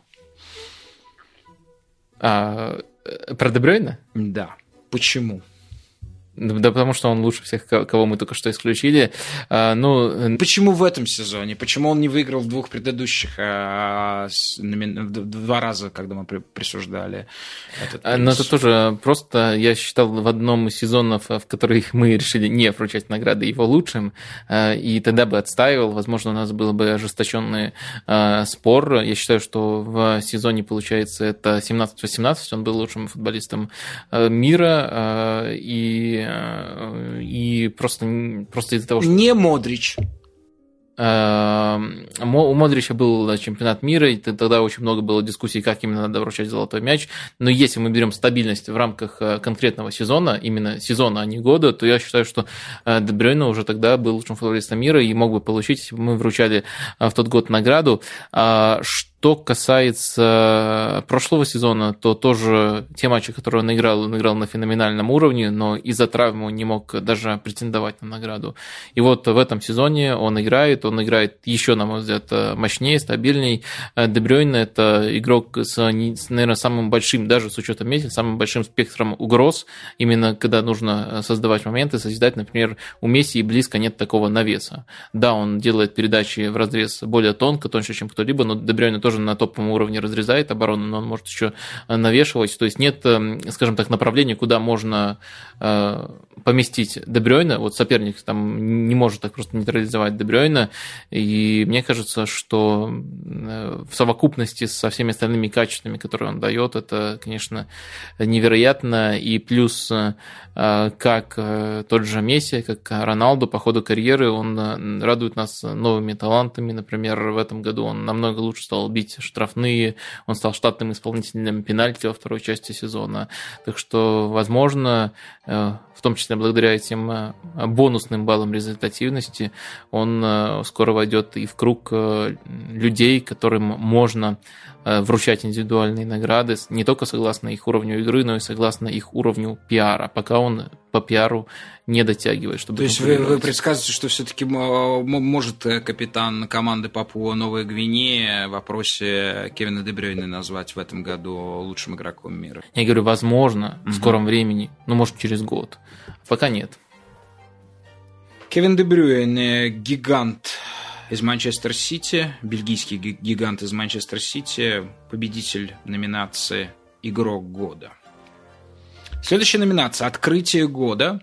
Мы в, двух предыдущих, э, двух предыдущих э, розыгрышах, вручениях э, мы в этот список заносим как команды, так и игроков личности. Это разная интерпретация, может быть, понятие открытия. В 2017 году у нас выиграла Аталанта, тогда еще восходившая. Шестое, пятое место она тогда заняла в серии А, но уже было понятно, что это и, и как это. И, но мы тогда не понимали, насколько, насколько далеко и как надолго это может стать. И в 2019 году Эту премию выиграл а, полузащитник Аякса Донни Ван де Бек. Ну, у меня есть экспериментальный вариант. Он еще не клинический, но уже свое дело делает. Чтобы не быть голословным, я испытаю наш продукт на вас. А смотрите, вы набросали кучу всяких имен, а я даже не хочу их перечислять, я просто хочу сразу же... А, а. я, я не против, если вы вычеркнете э, добрую половину этих имен, э, но э, мы расширенный списки составляли, вот и все. Да, я просто хотел спросить. Можно ли вообще, вот здесь вот все предельно ясно про открытие, а может ли вообще что-то конкурировать а с появлением вот с этой оптической реальностью под названием Эрлинг Холланд, да, которого просто не объехать, не обойти. Как бы этого не хотелось порой, да, его неполиткорректная внешность, в высшей степени неполиткорректная, а, всячески заставляет нас, а, тонких и современных людей, э, как-то немножко потуплять взор, глядя на него. Вы, вы сейчас меня, наверное, будете осуждать, но я даже не для того, чтобы выпендриться, а искренне, искренне шел, будучи убежденным, что в этой, в этой номинации явный победитель, но это не Холланд. Прекрасно, прекрасно. А было а, ну, явление, да, а, которое просто является открытием буквально, да, как, как открытие светила. Это Ансу Фати, 16-летний, который вышел на замену и в первом же матче положил гол, и все с ним понятно, и мало пока он времени получает, и трудно его сравнивать с Холландом в плане результативности того места. Ну и, наконец, это Альфонсо Дэвис, который на сегодняшний день абсолютно, почти с отрывом огромным, можно назвать лучшим левофланговым защитником мира. Есть ли какая-то вот, ну, причем Холланда вы отрицаете, но вам да, придется да, я, я отрицаю, я постараюсь обосновать. Э, да. Сначала дополнение, что пока есть такой человек, как Робертсон в Ливерпуле, Дэвис не может быть с отрывом, возможно, не может быть вообще э, лучшим левым защитником мира, как минимум тут есть э, очень и очень серьезная. это я забыл, да. Да, очень-очень серьезная конкуренция. Что касается... Но Дэвис на мой взгляд, уже сейчас лучше Робертсона. Ну, не знаю, это, это мое. Ну, по крайней мере, пока только один сезон сыгран, рано говорить. Но в этом сезоне он был лучше Робертсона, на мой взгляд. Ой, э, мне тяжело, мне тяжело сказать. Э, и самое интересное, что именно Дэвиса я хочу продвигать как человек, который должен выиграть эту награду. Э, именно он, мне кажется, в наибольшей степени а заслужил. А только по поводу Холланда. Почему он ни в коей мере не может быть конкурентом Альфонсо Дэвису? Мне кажется, Альфонсо Дэвис, э, ну, во-первых, э, э, мне нравится в том числе подчеркивать неочевидные вещи, потому что Холланд, то, что он делает, это на поверхности, и цифры, которые он сейчас имеет, они ему льстят, они, не, они у него останутся на хорошем уровне, но не на таком аномально хорошем. Важно это понимать, и важно этим Можно ли в качестве аналогии при, привести Ну, кстати, я думаю, будут вопросы по поводу, почему а, Вержила Ван Дейка вообще не, не было в списке лучших игроков. Просто уже какое-то, ну, просто дискриминация. Не знаю, по какому признаку происходит. Вот, он у нас не был в списке. И можно ли Холланда в этом смысле сравнивать с Ван Дейком? В том смысле, что его результативность есть всего лишь прямая проекция ну, качество системы. Нет, нет, нет, он же в разных системах э, забивал. У меня немножко другие к нему претензии. Э, э, мне кажется, что, во-первых, ему нужно научиться играть полные матчи. Это, если мы изучим, это далеко не так э, очевидно. А зачем научиться играть полный матч, если теперь продлили правила пяти замен? Сейчас это уже совсем перестанет быть важным. Ну, потому что все лучшие футболисты мира играют именно полные матчи, играют их э, стабильно, играют их здорово. И мне кажется... Так было до правила пяти замен. Теперь появилось правило пяти замен, и футбол уже не будет прежним. Ну, Месси и Роналду, мне кажется, клали на правила пяти замен и до сих пор продолжают играть матч целиком. Поэтому мне кажется, что э, Холланду нужно научиться э, этому навыку, то есть э, стабильности в рамках целых матчей и, наверное, выносливости для того, чтобы поиграть эти целые матчи, потому что даже если мы вспомним то, как, он, как, как его использовали в Зальцбурге, он не во всех матчах группы Лиги Чемпионов выходил в старте, это тоже важный сигнал. Про Альфонса Дэвиса такого сказать нельзя, он невероятно выносливый, он невероятно быстрый, он постоянно играет, играет, он закрывает свою позицию, он явный игрок основы, он потеснил Давида Алабу на другую позицию, Давид Алаба стал центральным защитником. А, вот стабильность и, скажем так, в рамках конкретных матчей стабильность по ходу всего сезона, то, что делает а, Дэвиса лучше. Дальше. А, Дэвис, как игрок своей позиции, мне кажется, обладает абсолютно всеми необходимыми навыками. Он может поддерживать атаку, смещать центр, он может поддерживать атаку, закрывая полностью весь фланг, он невероятно быстрый быстрый, он э, думает э, над каждым своим решением, он э, здорово принимает решения в финальной стадии, он подстраивается по то, с кем он играет на фланге. Про Холланда я в полной мере всего этого сказать не могу, пока это блестящий игрок штрафной с неплохими бонусными данными, то, что вот он, например, может завершать и за счет мощи, и за счет скорости, скорость у него хорошая, но сказать, что он находится на уровне топовых нападающих э, в плане подыгрыша, прямо сейчас я, например, не могу, это, это направление, в котором ему нужно развиваться. Мне кажется, таких направлений у Дэвиса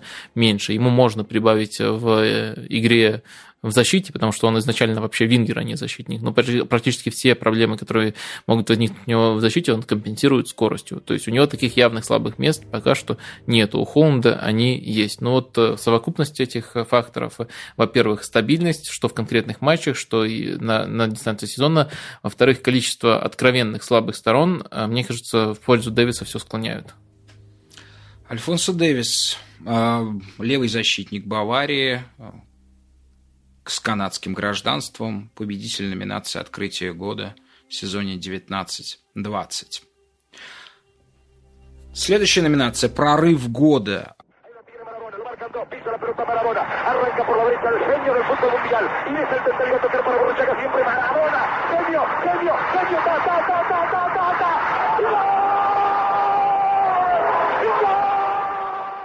нам было важно а, сформулировать, что есть два явления. Это когда, собственно, мы сталкиваемся с открытием в буквальном смысле, нечто увиденное в этом сезоне первый раз, и совсем другой тип а, явления, когда вроде бы этот объект, это явление присутствует в нашей видимости уже давно, но в какой-то, ну именно в этом сезоне а, вдруг вот слившись, слившись в прошлом с поверхностью, вдруг из этой поверхности выходит, выделяется.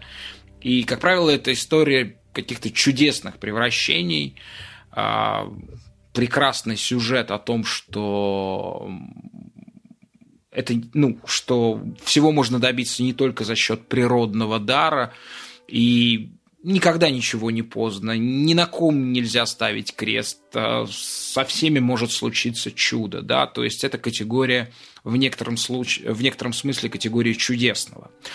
А в 2019 году эту номинацию выиграл у нас а, Душан Тадич. Вы помните почему. Кстати, цифры Душана Тадича в этом сезоне замечательные, если взять чемпионат Голландии. Вот, он просто в Лиге чемпионов не очень себя показал. Вот, а цифры в чемпионате Голландии у него прекрасные. Но, тем не менее, его, естественно, уже нет в нашем списке. Он большой, и все-таки я, я его целиком зачитаю. Это Шеффилд Юнайтед, Здесь также персоны и команды, коллективные явления.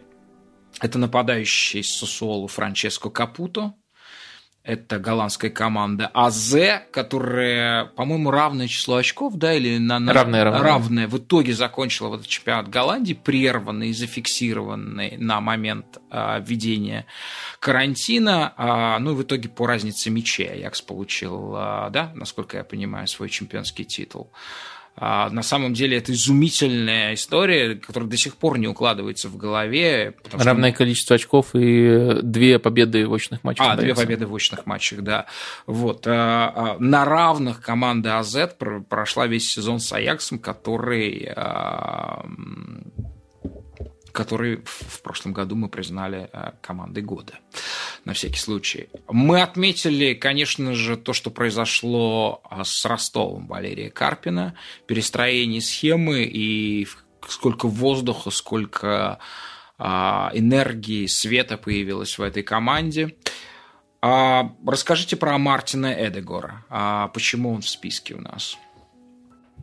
Потому что значительную часть сезона он мог считаться чуть ли не конкурентом Месси за звание лучшего футболиста Ла Лиги.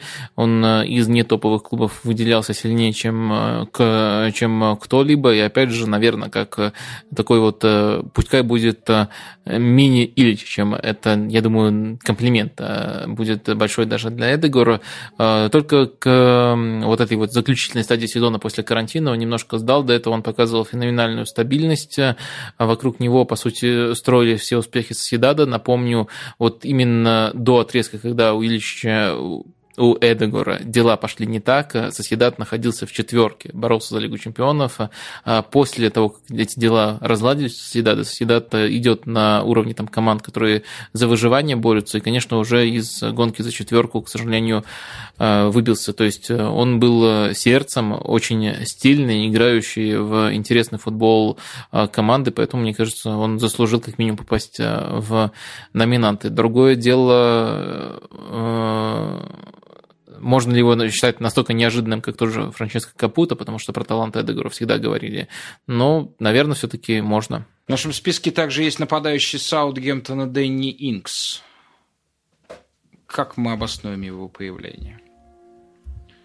А, он делает э, все то, что делает эм, тот же Капуто э, в серии А, э, при этом забил на два мяча больше, 19 мячей у Инкса, тоже в прошлом сезоне от него не ждал никто такого прорыва, тоже у него уже далеко не юношеский возраст, 27 лет ему, он к своим мячам добавляет, на мой взгляд, хорошую игру в подыгрыше, и, конечно, в команде Хазенхютеля иначе нельзя, он очень-очень очень много и полезно прессингует. Он, по сути, человек, который все это давление ведет, начинает. Немецкий тренер Марк Розе э, возглавлял до прошлого лета Зальцбург, о котором мы тоже тысячи слов сказали. Он перешел в Мюнхен-Гладбах. Э, фактически эта игра, конечно же, на повышение, и это выход из системы Зальцбурга. А, и он сразу же с первой попытки вывел а, Мюнхен-Гладбах в Лигу чемпионов где Гладбах, в принципе, ну, если, опять же, вот в этом Moneyball, да, а, Гладбах не, не входит э, в число самых богатых команд Германии, не входит в первую четверку, по-моему, даже в первую пятерку не попадает. Вот, это существенное, большое достижение, учитывая качество немецкого чемпионата именно этого года. Возможно, Бундеслига была самым интересным турниром из э, пяти чемпионатов э, топ-чемпионатов. Вот-вот, я как раз хотел сказать, что он помимо этих достижений сделал Гладбах одной из самых интересных э, для просмотра команд Европы, уж точно для меня. Не знаю, вот именно если не по качеству игры, а именно по количеству идей, возможно, даже это лучше, чем Аталанта, интереснее, чем Аталанта. Вот настолько высоко я котирую Гладбах. Ну и, наконец, не просто игрок, а его смена профессии. Мы, мы, мы отметили как прорыв года. Давид Алаба в связи с взлетом Альфонса Дэвиса был передвинут, соответственно, Ханси Фликом в центр обороны. Он совершенно феноменально себе показал на, на этой позиции. А Жером Буатенг и Давид Алаба были, несомненно, ну, в этом солнечном году уж точно, несомненно, лучшей пары центральных защитников в мире.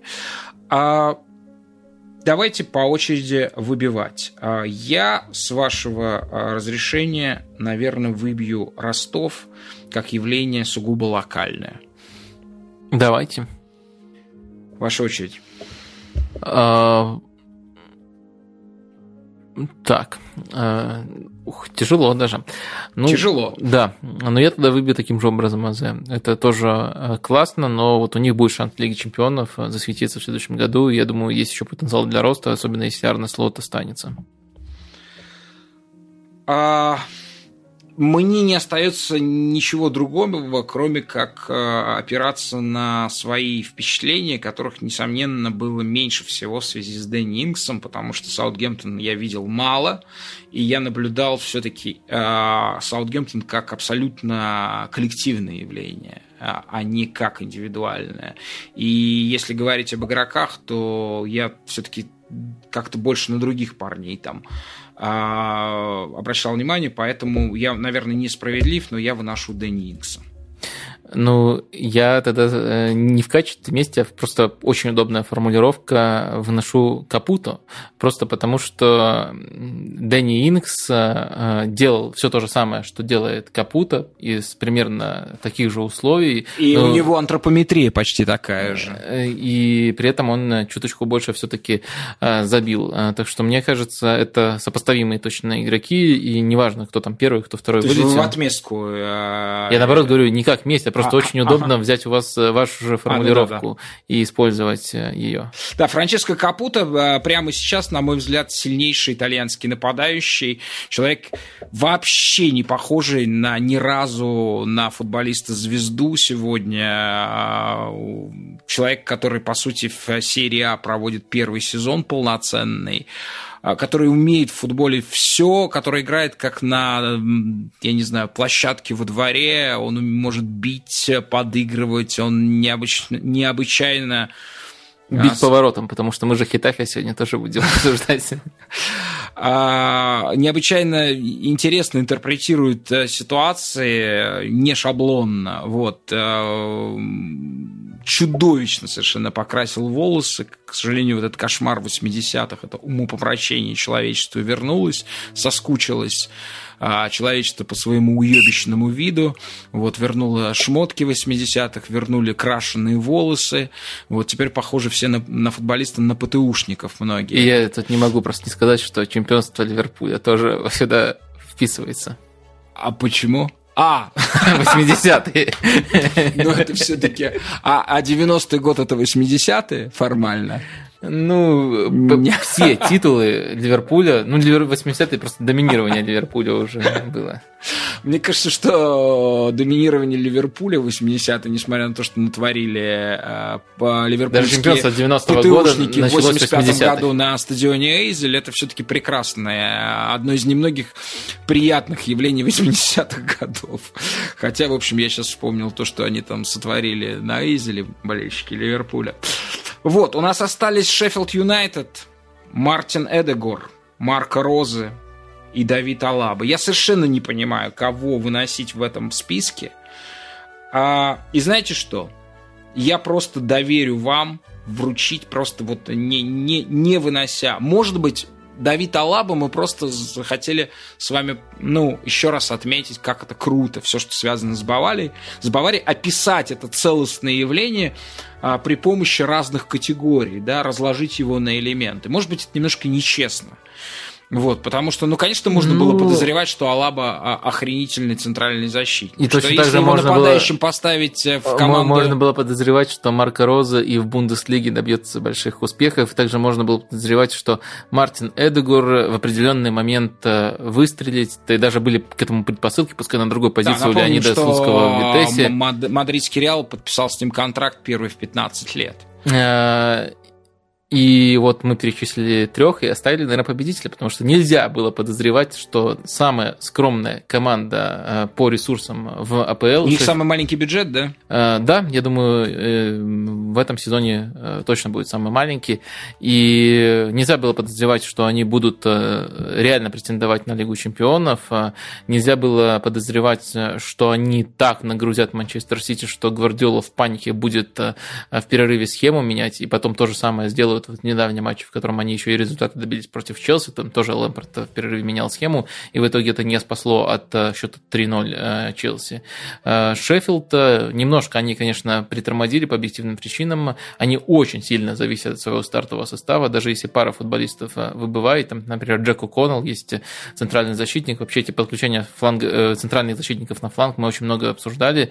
В подкастах, это чуть ли не главная тактическая тема еще прошлого сезона, но в этом году она перенеслась в Чем это отличается, объясните, пожалуйста, мне, чем это отличается от того, от того же ровно приема, который, ну, допустим, Кайл Уокер а, от того же маневра. Это, это то же самое, только Кайл, просто Кайл просто Уокер это фланговый защитник, это правый защитник. А. Нет, я имею в виду, когда он по диагонали движется, когда, когда он тоже в центр смещается. Ну, смещение крайних защитников в а, центр а... тоже характеризует футбол Гвардиолы, скажем, и Манчестер Сити, да? Да, а но чем это отличается? Это отличается, во-первых, тем, что и до Гвардиолы, даже естественным образом игроки так э, двигались, э, до Уайлдера я такого движения, ну вот неумышленного, просто случайного не, не помню. Я помню, как Аспиликуэт, например, в Челси шел просто вперед в опорную зону соперника, когда ему давали тащить мяч, и потом иногда навешивал.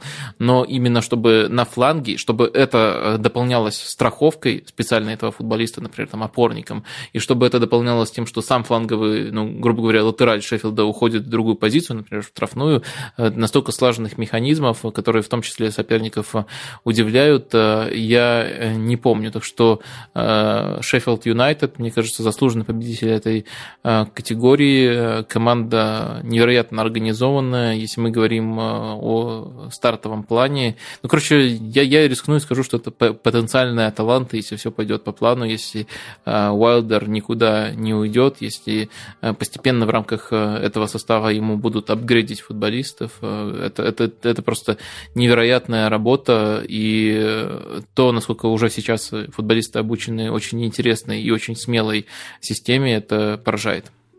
Да, у Шеффилда там, неважно, не они могут закончить, там осталось три тура, они могут закончить шестыми, они могут закончить э, десятыми, но важно, что с ними там рядом а, присутствуют такие ребята, как Арсенал и Тоттенх, э, Тоттенхэм, который в этом сезоне стал окончательно Тоттенхэмом а, под водительством а, Жозе Мауринья. Вот, и это, собственно, обо всем говорит. Еще бы я отметил, они, конечно, не оборонительная команда, но насколько они организованы, они пропустили меньше, чем а, Манчестер Сити. Охренеть, я, кстати, не, не отмечал этого показателя, да. В общем, победитель в, в номинации «Прорыв года» Шеффилд Юнайтед. Следующая номинация, и ни в одной больше премии известной она не может возникнуть, потому что в ней запечатлен девиз нашего подкаста «10 тысяч метров над уровнем результатов». Наш полет будет проходить на высоте 10 тысяч метров со скоростью 500 километров в час. Это мы отмечаем в этой команде с 2019 года, команду с уникальным стилем, которая ничего не добилась с точки зрения людей, которые судят о футболе, строят свои какие-то суждения и представления, просто заглядывая в турнирные таблицы. Таких 95%.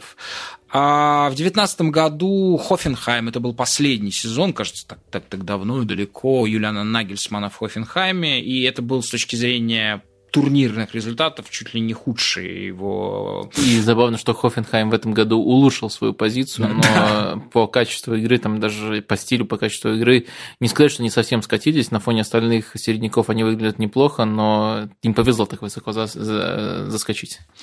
Да, Хофенхайм, по-моему, с 9 или 10 позиции в прошлом году выиграл у нас эту номинацию. А весь этот ряд прекрасен, это все, что мы любим, все, что любите вы. Я просто прочту. Саутгемптон, Славия, Сосуола, Аякс, здесь будут пояснения, Хитафи, Зальцбург, Реал Сосьедат и Брайтон – Давайте я сразу э, поясню относительно Аякса. Да? Аякс чемпион Голландии, но фактически этот чемпионат остается на периферии нашего внимания, учитывая то, как скроен этот чемпионат, да, что Аякс в нем ну, либо первый, либо второй, в самые худшие сезоны третий а, мы не можем рассматривать э, чемпионат Голландии как некое точное, точное зеркало. Да?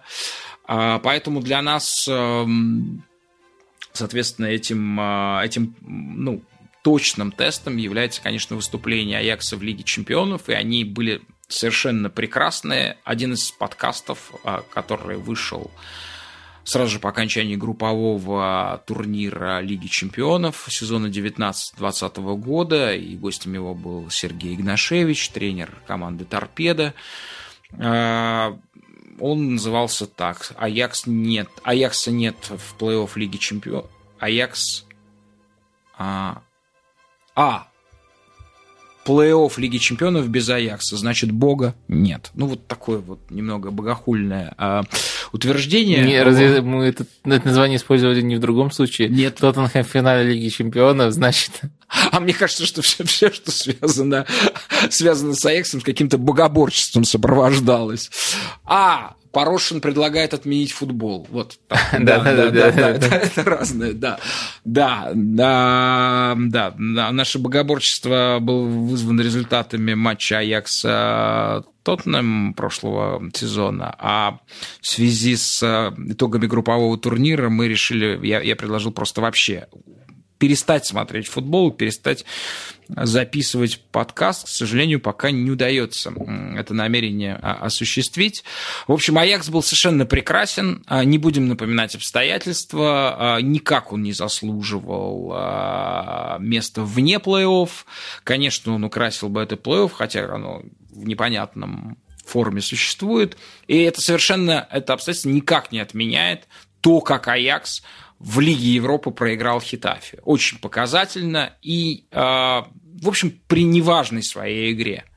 Вот. Но думаю, что мы это обсуждали подробно. Думаю, что вот это состояние игры Аякса была связана просто с эмоциональным состоянием, потому что Хитафе, ну, просто совершенно просто с катушек сбил Аякс. Аякс не мог, не мог прийти в баланс игроки, потому что настолько их а, бесило то, как играл Хитафе. Вот, то же самое касается и Хитафи. Хитафи покажет результат, э, по всей видимости, хуже, чем в прошлом сезоне. Вот, при этом а, футбол его или антиф, и неважно, как, каким это словом называть, он приобрел все черты цельной Самое важное, что системы. подходит под наше определение уникальный стиль. Это да, точно уникальный да. Да, Хитафи, пожалуй, да, наверное, самая уникальная команда даже в этом списке. Вот, давайте потихоньку э, выносить, потому что можно по часу говорить о каждой команде. Начинайте. Я убираю Зальцбург. Зальцбург, потому что... Потому что есть Славия, которая все то же самое, только лучше. Да, совершенно верно. Смотрите, я э, уберу Брайтон, но прежде вы мне поясните, чем был так прекрасен Брайтон, который я не заметил. Ну, я думаю, если вот э, вашим языком объяснять, то Брайтон это э, Сосуола, только Сосуола в, вот в первый сезон, когда они назначили тренера. У них же тоже перед Дезерби был такой отрезок, когда они не играли в зрелищный футбол между Дезерби и Ди Франческо у них был такой отрезок. Угу. И вот Брайтон, по сути, находится на первом шажке этой эволюции. Они действительно решили, приняли осмысленное решение. Если мы уже и существуем внизу английской таблицы, то давайте делать это весело. Возможно, постепенно у нас из этого веселого футбола, именно не только веселого, но и осмысленного, там очень много интересных розыгрышей, постоянно играют короткий пас, хотят владеть даже когда играют с топовыми клубами. Это интересно выглядит, пока, кстати, состав не поменялся кардинальным образом, и чаще приходилось констатировать, например, такие вещи, как Дейл Стивенс, английский опорник, ничем не примечательный, 31 год ему внезапно начинает играть роль Бускица, причем очень неплохо играть роль Бускица, то есть трансформации такие футболистов, а не трансформация полная состава. Мне кажется, через несколько сезонов это займет, особенно если Брайтон не вылетит. Я очень надеюсь, что Брайтон не вылетит. То есть я бы, наверное, тоже убрал Брайтон, например, на этой стадии эволюции, но вот очень похоже на Сосуола проект зарождается. Ваша очередь. Дальше я, наверное, уберу Аякс, мы уже им отдали должное, но в такой сезон они не должны побеждать в этой номинации. Я уберу Реал Сан-Себастьян, потому что меня совершенно... Ну вот я как раз посмотрел так осмысленную, внимательно игру с Хитафи, понимаю, что это всего одна игра была, да, но... но это после карантина. Да, после Абсолютно кар... разные команды. Да. Ну вот, да. да. А Хитафи узнаваем. И Сусуола, а... и, и я бы сказал, даже Сусуола разные команды, потому что а, все, что было в Сусуола так шатко а, по ходу этого сезона, то, что уходило и приходило по, прям по ходу игры, даже по ходу тайма, да, вдруг в Сусуола стало после карантина, да, влияние карантина очень разное на команды. И определить, как это влияет, совершенно невозможно, потому что влияние да, очень да. разное, я, на разные я, типы я не команд. буду тут э, с вами спорить, я только дополню, что очень не горжусь, э, вот тот, тот редкий случай, когда нужно немножко самовосхваления, очень горжусь нашим с вами прогнозом, когда мы в начале сезона предсказывали команды, которые нужно смотреть, это Испания, мы вручили тогда этот титул Вильяреалу и э, Соседаду, и это было абсолютно полное попадание, очень часто трудно за да, первые... мы описывали да, молодые да. проекты, на да, которые за, стоит за, смотреть. За первый да. Очень сезон очень трудно, за первый месяц даже сезон, там был август, очень трудно иногда определить команды на весь сезон, но они не подвели, они действительно весь сезон э, были верны к минимум своему стилю, и тот же Вильяреал мог бы у нас попасть, но вы сказали, что они слишком успешны. Да, не, нет, ну правда, если вы свой любимый чемпионат хотите так унизить, что пятое место и, по-моему, еще остающиеся шансы, нет, нет, нет. нет, уже нет шансов на то, что попасть в Лигу чемпионов, нет, все-таки пятое место это, это большой успех, а, даже в чемпионате Испании отстойным. Вот. Ну что, у нас совершенно четыре выдающиеся бригады остались. Как выбирать? Это Саутгемптон, Славия, Сусол и Хитафи. Моя очередь. Вы знаете, я, наверное, а, опять же, а, Наверное, Саутгемптон я уберу, потому что у меня меньше информации. Я видел а, несколько матчей, в которых Саутгемптон оказывался хрупким, при этом а, сохранял а, верность своей игры, игре, да, но он а, мне показался, показался в этих матчах довольно хрупким, вот, чего нельзя сказать ни о Славии, ни о Сосол, ни тем более о Хитафе. А, Саутгемптон, спойлер, был бы моим победителем, если бы только я выбирал. Но да? Да, да. Я вынес. А, тогда. Ну ничего страшного. У нас, у нас такая система. Да, которые... Мне кажется, Саутгемптон идеально вписывается в шаблон победителя, потому что они в том числе на уровне клуба пропагандируют вот этот принцип 10 тысяч метров над уровнем результатов. У них был очень весомый такой момент, когда можно было увольнять Хазенхут, или когда можно было отступить от пути, который они наметили, но они этого не сделали.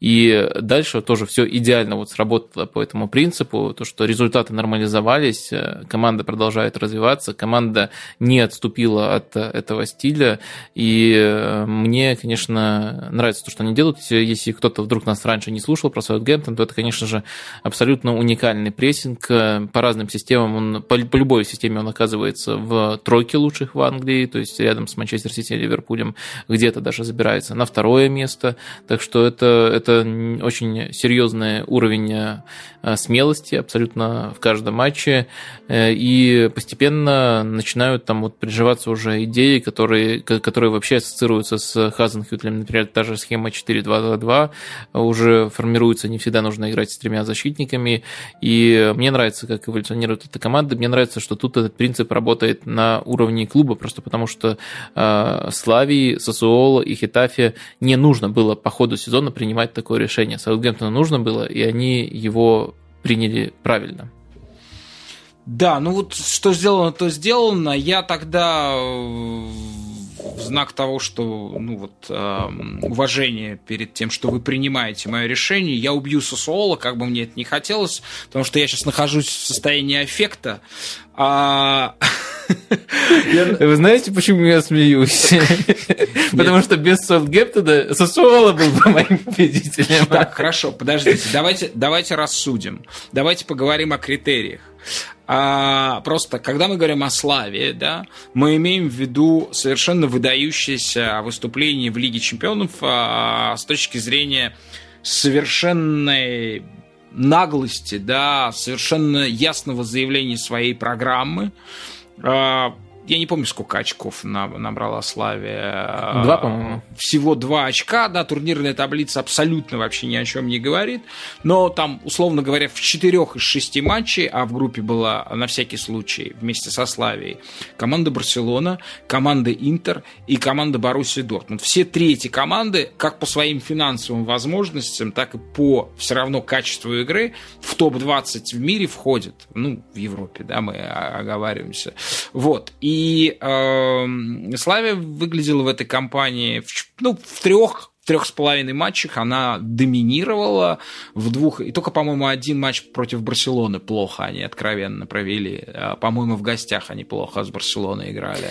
И в том матче не набрали очко. Да, и в том матче они набрали очко. Но даже в том матче они не отступали от своего стиля, тоже с невероятно смелым прессингом. А, но я просто видел Славию в чемпионате Чехии. Вот такой был бы у меня аргумент, почему я хочу срезать Славию. А, там... А, вы видели ее в чемпионате Чехии, да? Да, я даже комментировал Славию в чемпионате Чехии где возможно, где возможно посмотреть Но, Славию? Э, на телеспорте, возможно. Показывают Славию, да? Да, показывают э, Славию и начали показывать вот в этот забавный период, когда вообще не было футбола, но чехи смогли чуть пораньше остальных чемпионатов вернуться. Ну, потому что они к Беларуси очень близко находятся. Они вдохновились, заразились идеями, может быть, каким-то даже половым да, да, путем. Это же известно, что Чехия и Беларусь спорят за звание центра Европы. Угу. Э, постоянно. Я ничего об этом не знал, мне все-таки Белоруссия оказалась центром Европы, а не Чехия. А Чехия периферии. Ну, неважно. Так что Славия, а, а, чем она является в чемпионате Чехии? Это очень интересно. Я совершенно свое не знаю. Она, а, она же... вынуждена решать другие задачи. Это, конечно, предсказуемо, что против них паркуются. И, когда и они них... плохо решают эти задачи, они да? плохо решают эти задачи, по крайней мере, они скучно решают эти задачи, у них недостаточно много инструментов, не сказать, что они вообще только на мастерство полагаются, но это вот как только добавляешь еще одну переменную в уравнение Славии, сразу же они уже не так здорово выглядит. Слушайте, это аргумент, на самом деле, это вводное, которого у меня не было, да, я, я не знал, я, я, я, естественно, а, знал, как они играют в чемпионате Чехии, что это другая модель, да, а как они исполняют эту роль? Но я... зато там у них э, какое-то невероятное количество пропущенных мячей, там долгое время меньше 10 было, по-моему, чуть-чуть больше в итоге, э, по итогам сезона, но очень впечатляет. Очень мало, да? Да. В том смысле.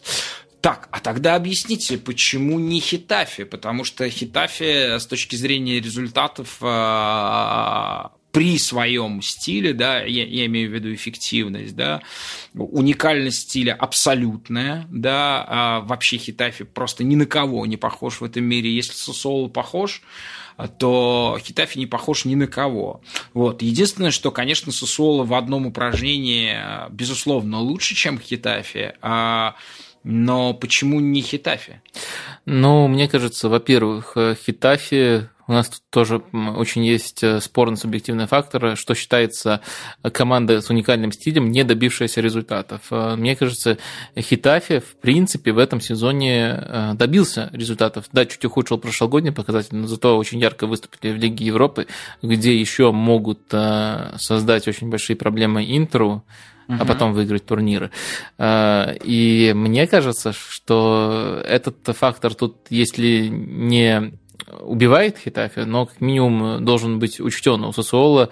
Э, Сосуола... А, вы имеете в виду то, что как раз-таки то, что Хитафи показывает результаты? А Я имею в виду, что Хитафи показывает результаты, это нужно учитывать. То есть, угу. может быть, не сразу их вычеркивать из-за этого, а может быть, их нужно хвалить еще больше, чем кажется из результатов, но их, по крайней мере, хвалит Сосуола, если там не слушать наш подкаст, не смотреть э, вот этот матч. Сосуола это просто синоним их можно, их можно фигни. было... Ну, понятно, да, да, да, их да, можно... Русского уха услада э, название команды да, да, да, я, я знаю людей, которые любят говорить о Сосуоло и о Сосуной. Угу. Вот, вот прямо в одном ряду. А, к сожалению, я знаю таких людей. Мне кажется, что вот их можно не заметить, поэтому они сильнее, сильнее недооценены, плюс все-таки неизбежно, это субъективная штука, но нам приходится выбирать между разными полюсами уникальных стилей.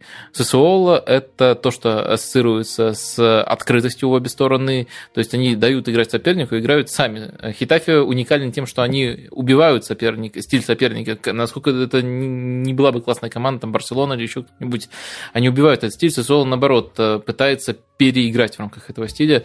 И, наверное, Сосуол вот это... не прибегает к симуляциям, а, понятно, ко всему вот этому прекрасному, то, что мы воспевали не раз а, в Хитафе, не провоцирует своих соперников, ну, во всяком случае, на такие вещи и так открыто, как Хитафе. А, в общем, я счастлив, что у нас Сосуол в итоге... Вы меня убедили. Меня легко было убедить в этой части. Ну, тем более, что мы находимся сейчас под впечатлением буквально того, что состоялось этой ночью. Состоялся матч... Да, это, э, есть даже специальное определение для этого, называется recency bias. То есть э, а. уклон в сторону недавних э, событий. Да. А, это, конечно же, можно назвать вершиной Сосола этого сезона и вершиной творчества молодого тренера, которому по-прежнему 40, 40 по-моему, нет а Дедзерби, а, который, который, конечно же, отправится, я думаю, по итогам этого сезона в топ-клуб. Он созрел для этого, я просто даже не вижу ну, никаких других вариантов. Вот так вот, ну, ну, не будет, наверное, по-другому. Вот. Но то, что Сосоло показала против Ювентуса, это, это очень большой футбол. Вообще, это один из самых прекрасных матчей, которые я видел в этом сезоне. И нельзя его списывать на то, что Ювентус был очень плох, хотя он был, понятно, не идеален. Вот. И самое главное достижение Роберта Дзерби заключается в том, что он поставил команде то, что, принципе, является самым сложным. Что, в принципе, а, является тем элементом, который невозможен без финансовых подпиток очень серьезных, да, потому что здесь нужно вот ощутимое гарантированное качество исполнителей, которое в футболе очень четко капитализируется, оно всегда просматривается. Я имею в виду, конечно, позиционное нападение. Вот. А, и Никаких там сверхинвестиций, даже близко у Сосоло не было. Тем не менее, в позиционном нападении это, наверное, команда, которая, ну, там, в тройку входит, в тройку в а, серии А и является, ну, наверное, одной из лучших тоже и в Европе. Единственное, только я не вижу очевидного топ-клуба для Дедзерби именно этим летом. Рома. И э, я видел сообщение э, Димарцо недавнее, что он останется в ССОЛ еще на год. Mm. Ну и, и отлично. И отлично, что останется. Он а, молодой человек. Я думаю, что он еще много чего придумает. Может быть, он придумает, как, как, как все-таки а, качество защиты повысить, потому что Сусол, а, Сусол очень много забивает. Она забивает больше Ромы и ну, только четыре команды забивают больше. Да, кстати, я быстро прогуглил. Э, было сообщение, что он продлил контракт с Суола. продлил контракт с Соло. Да, Но, 1, 1 июля. Ну, как мы знаем, это не всегда что значит, если в большой команде начинается ну, тряска. Это, зна- да. это значит вот на это лето. На, прямо на это лето это означает, что если этим летом подписываешь контракт, то, скорее всего, еще на год останешься. Ну, не до конца контракта, это понятное дело.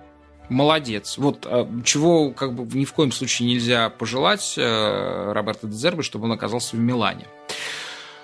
А вы что-то со своей стороны готовы про Сосоло добавить? Да вроде уже все обсудили в той или иной форме. Да, ну, в общем, каким-то волюнтаристским способом, а, да, Саутгемптон должен был а, выиграть с точки зрения доктора Лукомского эту номинацию, но выиграла Сосоло.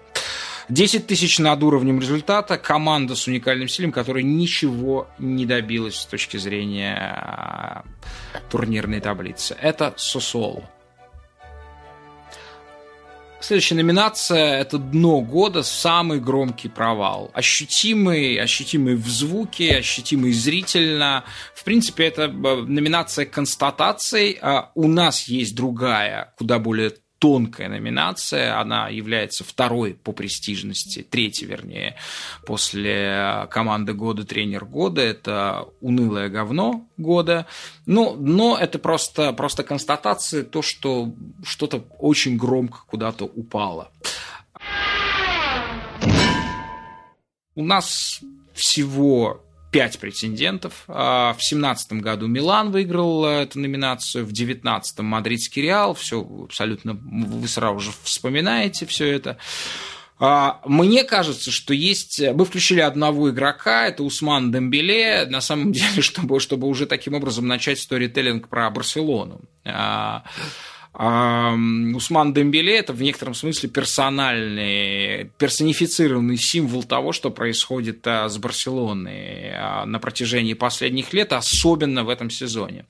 У нас есть а, «Спартак», я тоже потребую. Это э, доктор Лукомский внес, я хотел бы от него объяснений. Есть «Испаньол», и есть э, два, если Усман Дембеле не будет явным претендентом, два явных претендента. Это, конечно же, Арсенал и Вестхэм. Вот. Я выношу сразу же испаньол, а, потому что я не понимаю, чего здесь было громкого. По всей видимости, ну, ну да, команда, представляющая большой город, команда, которая зачем-то себе 40-тысячный стадион построила, который никогда даже наполовину не заполнялся, даже еще до эпидемии.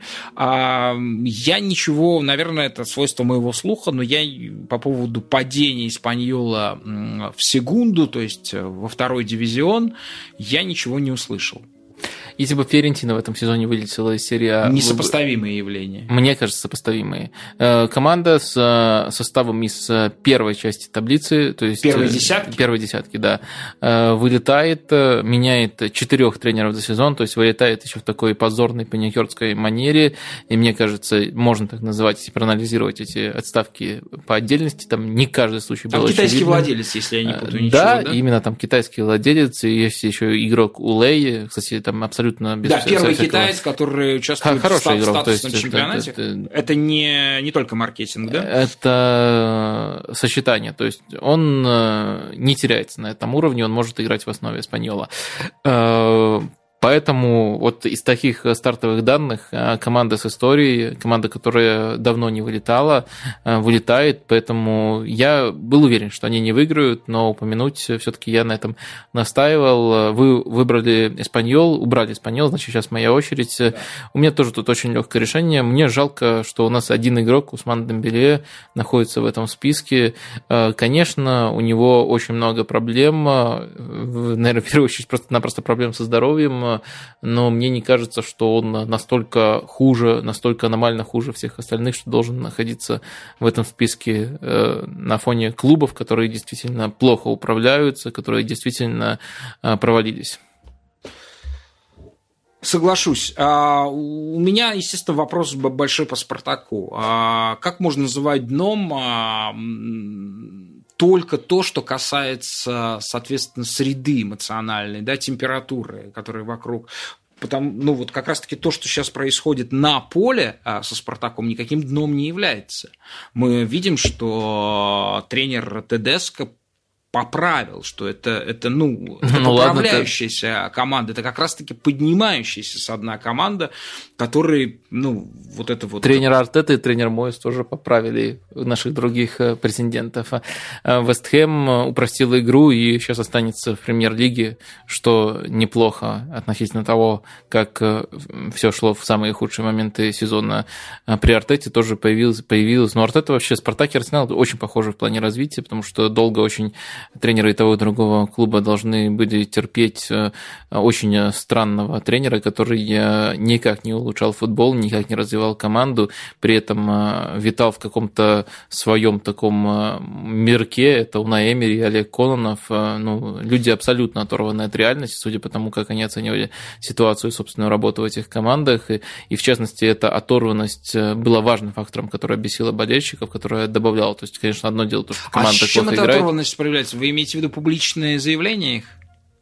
А, Или, или Да, то, да, как да. это проявлялось в То, какой-то как- конкретной то, как деятельности, они, шагах, э, решениях то, то, как ключевых? они, то, как они ведут себя на э, пресс-конференциях, то, как оценивают конкретный матч. э, То есть, э, А вы считаете, это де- важно? Я считаю, это очень важно. Я считаю, что одно Ну, дело... а если мы посмотрим на Жозе Маурини, это же просто другой жанр. Ну, как бы это не анализ, это, это, это, это стендап. Да, Но а- если ты хочешь идти этим путем, нужно быть, нужно уметь идти этим путем. Жозе Мауриньо Умеет, при всех да, его минусах, стендапер, да. а, умеет. Эти люди, ну, не хочется совсем а, называть их как-то обидными, обидными, но они не умеют играть в эту игру, они пытались, они даже не знаю, пытались. Мне кажется, они, Не, не, не если, если у Жозе видно, что они, он пытается играть, что он на самом деле, скорее всего, понимает, как обстоит ситуация, то там приходило, ну, у меня возникало ощущение, что люди действительно верят в то, что говорят, а если это соотнести с впечатлениями очень многих болельщиков, в том числе, ну, которые могут э, более-менее объективно оценивать, э, соотнести это с цифрами, то это просто какой-то ужас и ад. То есть э, команда там какую-то какую случайную редкую победу вырвет, э, и это, это преподносится как невероятное достижение. Э, Матчи, где, наоборот, команде повезло добыть ничью, э, тренер приходит и говорит, что там э, наоборот, нам не повезло, мы должны были выигрывать. Э, При этом э, прогресс команды тоже каким-то очень странным образом оценивается. Так что не знаю, мне кажется, это из э, одной оперы команды, но вы настаиваете на том, что Я надо брать- настаиваю, на, я настаиваю на Спартаке хотя бы потому, что он э, давно покоится. Хотя потому, что он в Москве, и вы боитесь болельщиков Спартака. Э, Нет, нисколько, нисколько их не боюсь, более того, знаю и с некоторыми даже дружу. А, Нет, просто мне кажется, что Спартак так давно живет в этой тине, и сейчас... А, он- я понял, просто болельщик Арсенала напротив вас сидит, это еще хуже. Да, да. В общем, короче, я исключаю Спартак, потому что мне кажется, что применительно к там, если сравнивать с предыдущим сезоном, э, Спартак даже несколько из этой тины, верхний слой толстого слоя этого тины, ну вот, ну, присутствует сейчас верхний слой, там уже какие-то просветы э, видно. Сейчас, конечно, очень много зависит от того, а, как Федун себя поступит, как поступит Федун в отношении Тедеско, Доменико. А Если он его оставит, то, ну, я думаю, что все будет нормально. Вот. Ну, нет, не нормально, но лучше. А если он его уволит, конечно, ну, пока мы не можем обсуждать это решение. Если он его уволит, конечно, а, а, Спартак выиграл бы с гигантским Ладно, отрывом. Тогда вы, как на- как называется, оставили мне очень простой Да, я, финальный выбор. Да. Но у нас есть Милан, 17-й год, Реал, 19-й год. Ну вот, и что вы думаете, Вест Хэм будет в этом году делать? Конечно, тогда дно года – это Арсенал. Но вы же по-болельчески сейчас поступаете. Вот мне почему-то кажется, что если бы не по-болельчески, вы бы выбрали Вест Хэм, потому что А Вест почему Хэм мы должны э, вы- выбрать э, Вест Хэм? Вест Хэм – это команда, которая очень много сезонов подряд показывает такие странные амбиции, то есть э, очень То много... есть она, на- так же как Спартак, она в ситуации дна уже живет очень давно, да? Да, достаточно Команда давно. с восьмым бюджетом, по-моему, в английской премьер-лиге. С, С, э, гигантским бюджетом. И, и с гигантским стадионом. э, э, Так Я что... думаю, что Вест Хэм входит в, в 20 э, богатейших команд мира. Э, да, но из Англии там вообще очень много команд, э, так что мне не кажется, что Вест Хэм что-то такое прямо совсем уникальное демонстрирует в этом плане. Так что проект у них постоянно амбициозный, добиться чего-то не получается. А что случилось, что, что с Мануэле Пелегрини, да, а, который, так сказать, ну вот я не знаю. Я не знаю, что, что, что, с, ним, что, что, что с ним происходит. Он просто не в, в, в, в этой ситуации ни, ни, ничего не, не смог сделать. Или он как-то стал хуже.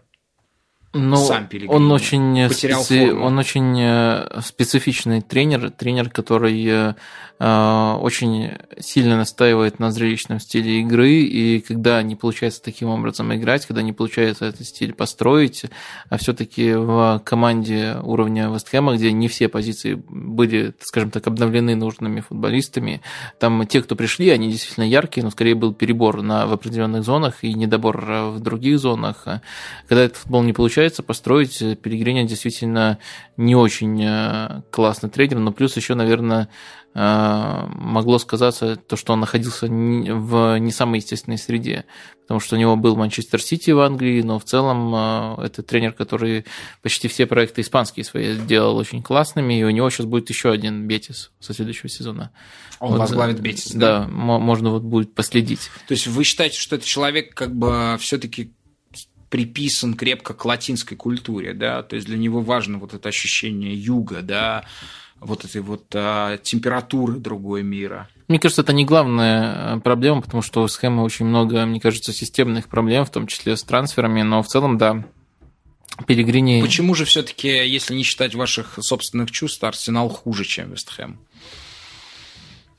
А, почему Арсенал хуже, чем Вестхэм? А, потому что у Арсенала абсолютно другие ожидания. Относительно своих ожиданий Арсенал проводился сильнее, чем а, Вестхэм проводился относительно своих. Мы можем вспомнить и... Лето прошлого года и, то, и как... те, те масштаб закупочной кампании. Да, масштаб 80, закупочной... 80 миллионов за Николя Пепе. Компании, и то, как люди вот этих известных футболистов вроде Давида Луиза, Николя Пепе расхваливали. Я все-таки с опаской относился месяце, и то, как э, некоторые трактовали положительно, и в частности сам Эмери трактовал положительно свой первый сезон, в котором было очень низкое качество игры, но вместо того, чтобы добавить вот к этой э, какому-то базису, пускай, может быть, э, Арсеналу льстило то, что они заняли первое место, первое, пятое место в прошлом сезоне, это имя льстило, от этого может, можно было добавить футболистов, построить что-то, хотя бы вот стабильно закрепиться на этих позициях, четвертое, пятое место, но вместо этого Арсенал показывал сравнивал прямо вот худшее. Я на, ком на момент увольнения э, Эмери я как раз таки сравнивал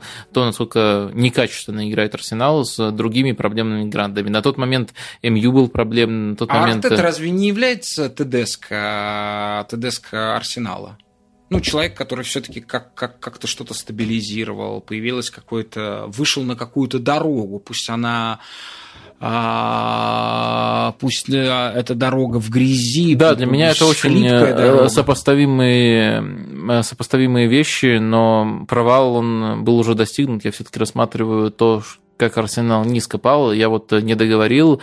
А, вот я сравнивал с другими проблемными грандами, ни у кого ничего подобного нету. Даже вот Милан, когда он был на пике своих, своей проблемности, при Джан Пауло не играл настолько плохо. Это можно объективными данными проследить. Я не говорю о том, что Бавария Ковача и близко не играла настолько плохо. У них да, да, даже при Коваче сохраняется задел перед соперниками. А, я не говорю о том, что там Манчестер Юнайтед, который на тот момент тоже шел примерно на тех позициях, там Тоттенхэм, который увольнял Почетина, никто из этих команд не играл играл настолько убого, как играл Арсенал Премьер. И вот эта низшая точка, мне кажется, вот э, она предопределила победу Арсенала в этом состязании. Ваше право, ваше право. Я только настаиваю на том, что да, Арсенал дно года, но Арсенал не УГ года. Движемся дальше. Тренер года.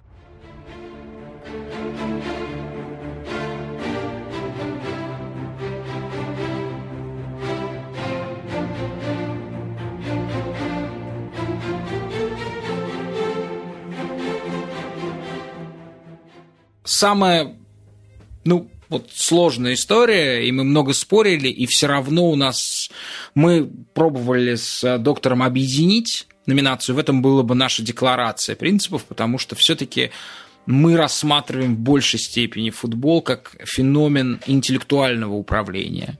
Это нам, ну, нам это самое важное и самое интересное для нас сторона.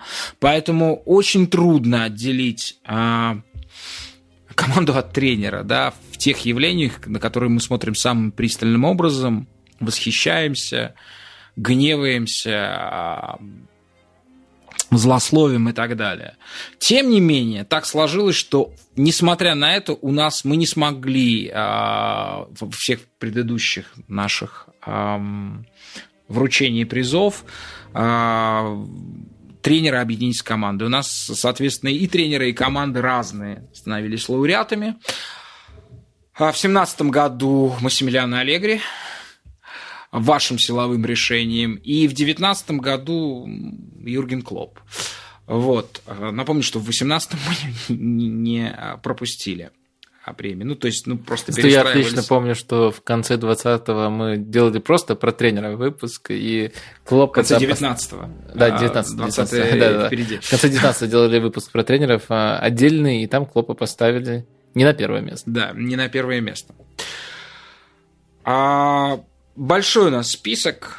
А, ну, понятно, Юрген Клоп, Брэндон Роджерс, Джан Пьеро Гасперини, Хосе Бардалас, Юлиан Нагельсман, Ханс Дитер Флик, Зинедин Зидан и Марсело Биелса. А, по-моему, у меня сейчас первое право, нет? А, выносить, нет? Это не важно. Да. Пожалуйста. Я Слушайте, ну вот смотрите, я... у меня одна, один вопрос по этому списку. Это Зинедин Зидан.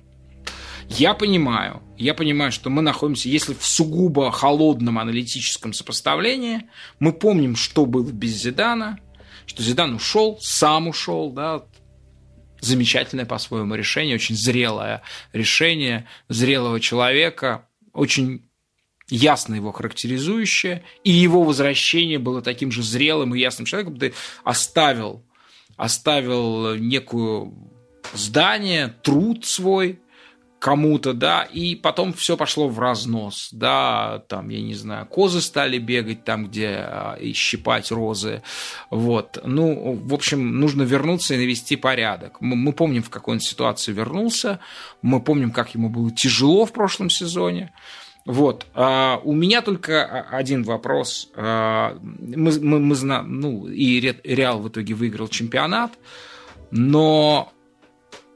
Пока не выиграл. Ну, он сегодня его выиграет. Я да. тоже думаю. Да, он сегодня выиграет, и он, скорее всего, не выиграет Лигу чемпионов. Но это уже другой вопрос, мы, мы, мы его обсудили.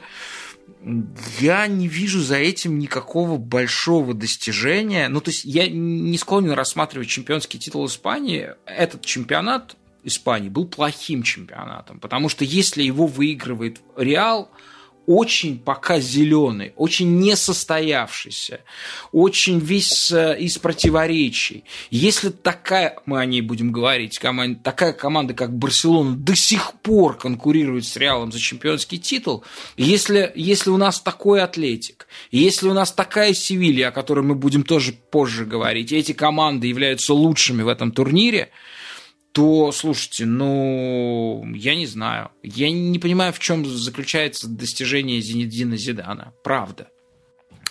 Смотрите, я не сравниваю с прошлым сезоном. Э, несмотря на провал в прошлом сезоне, все отлично понимают, что Реал э, однозначно вторая команда Испании.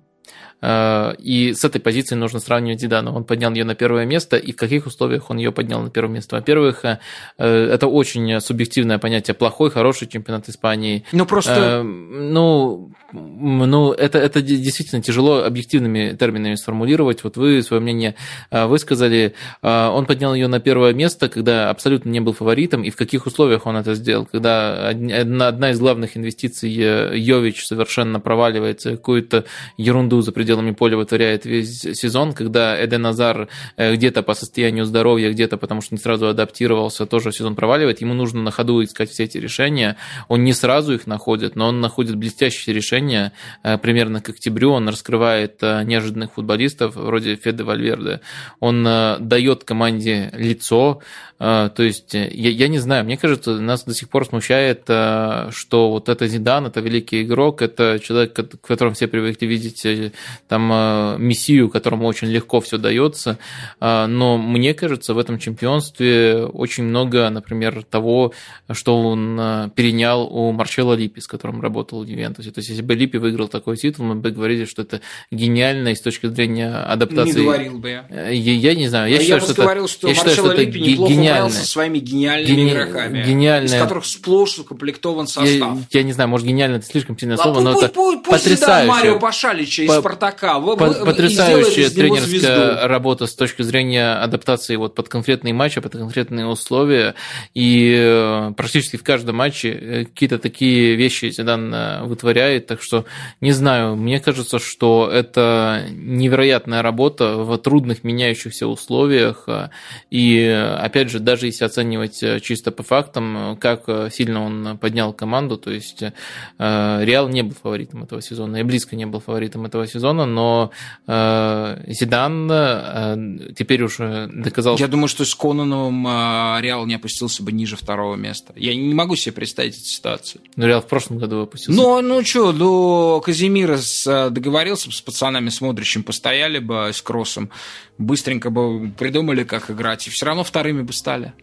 Ну, я, я, я, я, я, я так не думаю. Ну вот, остались в итоге первыми. Поэтому Зидан лучше. И э, так можно про любую команду сказать, э, про тонкие грани и так далее. Э, Ну, по- про то, что большие команды, они в любом случае остаются примерно на своих местах, но важно, как именно они приходят к этим местам.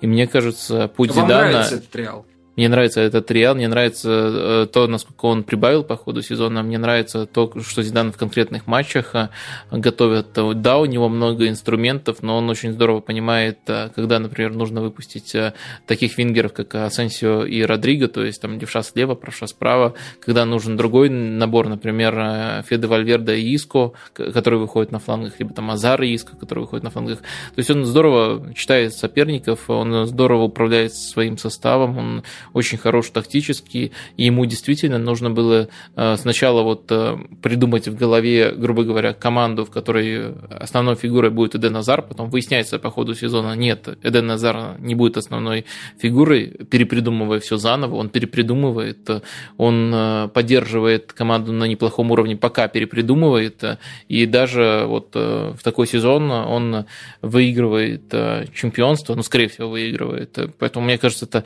просто блестящая тренерская работа. Я бы, ну, точно штук пять тренеров тут срезал, прежде чем убирать У Зидана. вас будет возможность п- пять, э, пять тренеров срезать, буквально, да.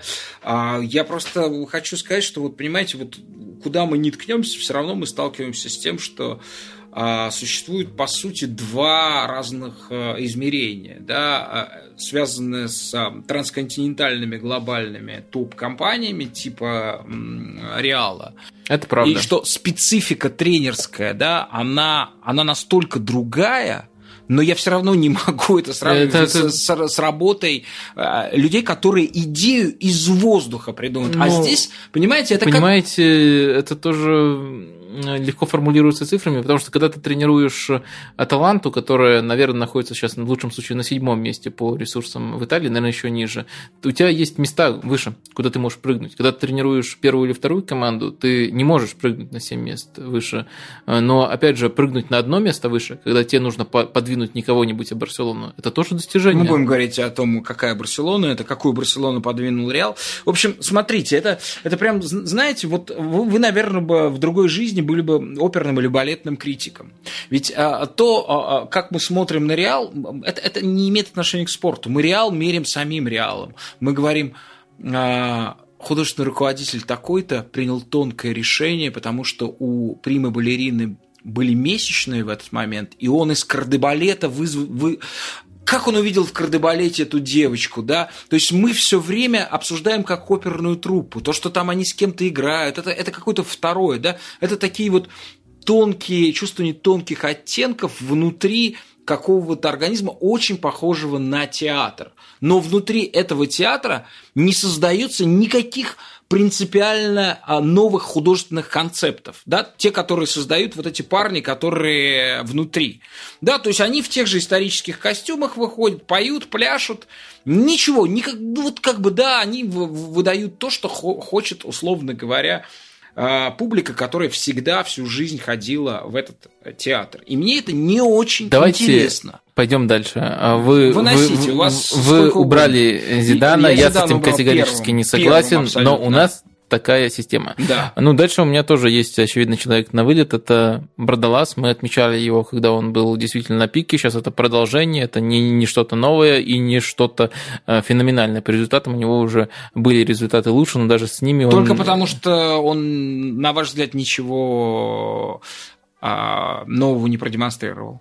Он ничего нового не продемонстрировал, он наставил Хитафи на том же классном уровне, мы этим уже восхитились много раз. Да, это круто, мы объяснили, почему это круто, насколько маленькая команда э, Хитафи, э, но э, мне кажется, на фоне остальных он теряется в этом сезоне. Ну, не знаю, я бы этого чувака по-своему бы, э, да, несмотря на то, на то, что мне очень не нравится то, чем он занимается, но так как он занимается, это как раз-таки вот создание смыслов новых, да, это самое крутое, что может происходить в футболе. А, я, наверное, а, я, наверное, как-то не странно уберу Брэндона Роджерса который, я надеюсь, э, выведет Лестер э, совершенно другим путем, а, нежели тем, которым а, Клаудио Раньери привел Лестер к чемпионскому титулу. Это самая большая сенсация ну, 21 века, это уж понятно, да. Ну, возможно, в истории футбола, а, во всяком случае, современного, вот этого индустриального футбола, и, и совершенно другими способами он вывел. Это Лестер Лестер, который как бы выглядит практически своим в этой компании, но эм, просто достижения других ребят ярче, чем Роджерса.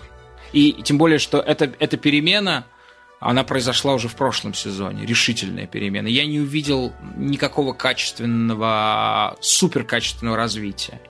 В этом смысле как бы я использую ту же логику, что и вы по отношению к Бардаласу.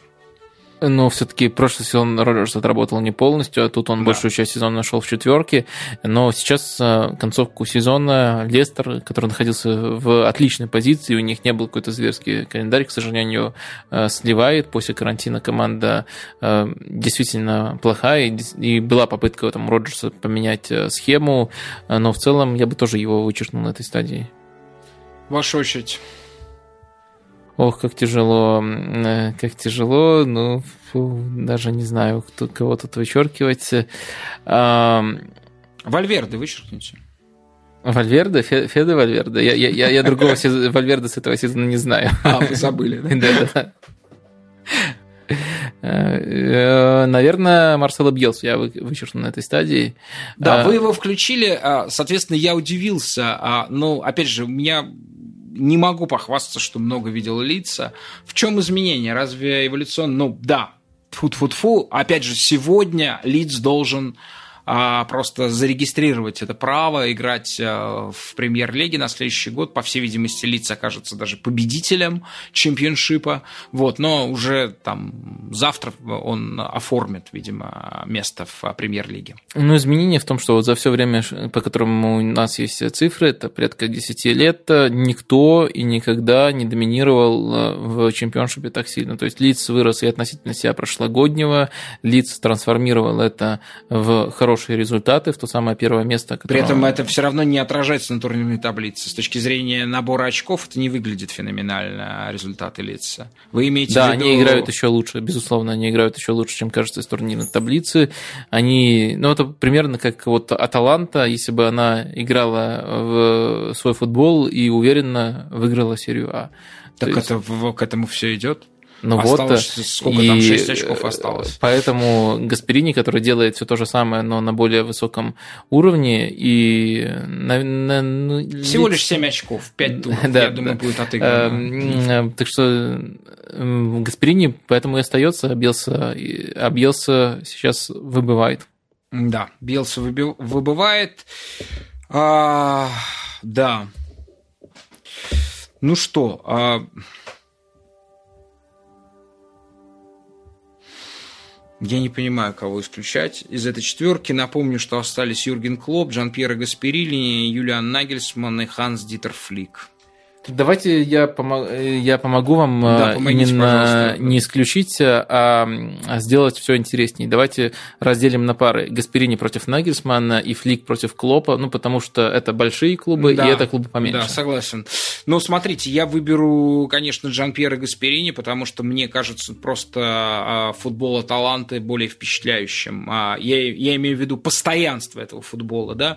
То есть, если посмотреть показатели там а, ожидаемых голов и ожидаемых очков, да, то показатели Аталанты будут впечатляющие. При примерно равном э, уровне, и я бы сказал, в этом сезоне даже качестве чемпионата, потому что очень качественный именно этот сезон в Италии, Аталанта феноменальные именно цифры с точки зрения создания, создания возможности, с точки зрения доминирования своего. Да, показывает. Понятно, что в чемпионате Италии нет Баварии, нет Баварии, при том, что давайте вспомним, какая Бавария была на старте этого сезона. И, вот. и а, да, такой команды нет, и в этом смысле Аталанта действительно кажется ну, с огромным отрывом лучше, лучше в серии А. Вот. Но угу. Но а, и при том, что я преклоняюсь перед Юлианом Нагельсманом, который в первый сезон а, продемонстрировал абсолютно то, в чем ну, трудно было ожидать с первого сезона, это постановку игры в позиционном нападении.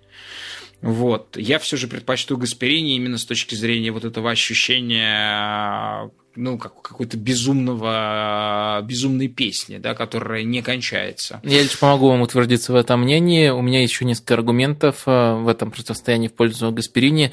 Э, ну, во-первых, э, он сейчас находится на той стадии, скажем так, пребывания в команде, когда у многих начинаются проблемы. То есть, да, да, да ему же очень вместо... сложно. Они же, они же с пять лет там уже Да, да, да. Но, но вместо этого продолжается эволюция, продолжается невероятный прогресс, и команда выходит на пик, и еще кажется, что в следующем сезоне они могут стать еще лучше, потому что появляется, наконец, глубина состава. Например, тройка Муриэль, Малиновский, Пашалич, которые часто подменяют основное атакующее супер-трио, тоже очень ярко выглядит. Мне кажется, тут возможно развитие по всему полю, тоже возможно э, появление таких э, качественных дублеров, например, Тамазе, который в конце сезона стал получать больше времени, очень хорошо играет в пас, этих качеств нету у Дерона и Фройлера. Он пока еще хуже понимает систему, но новые качества тоже дает дает.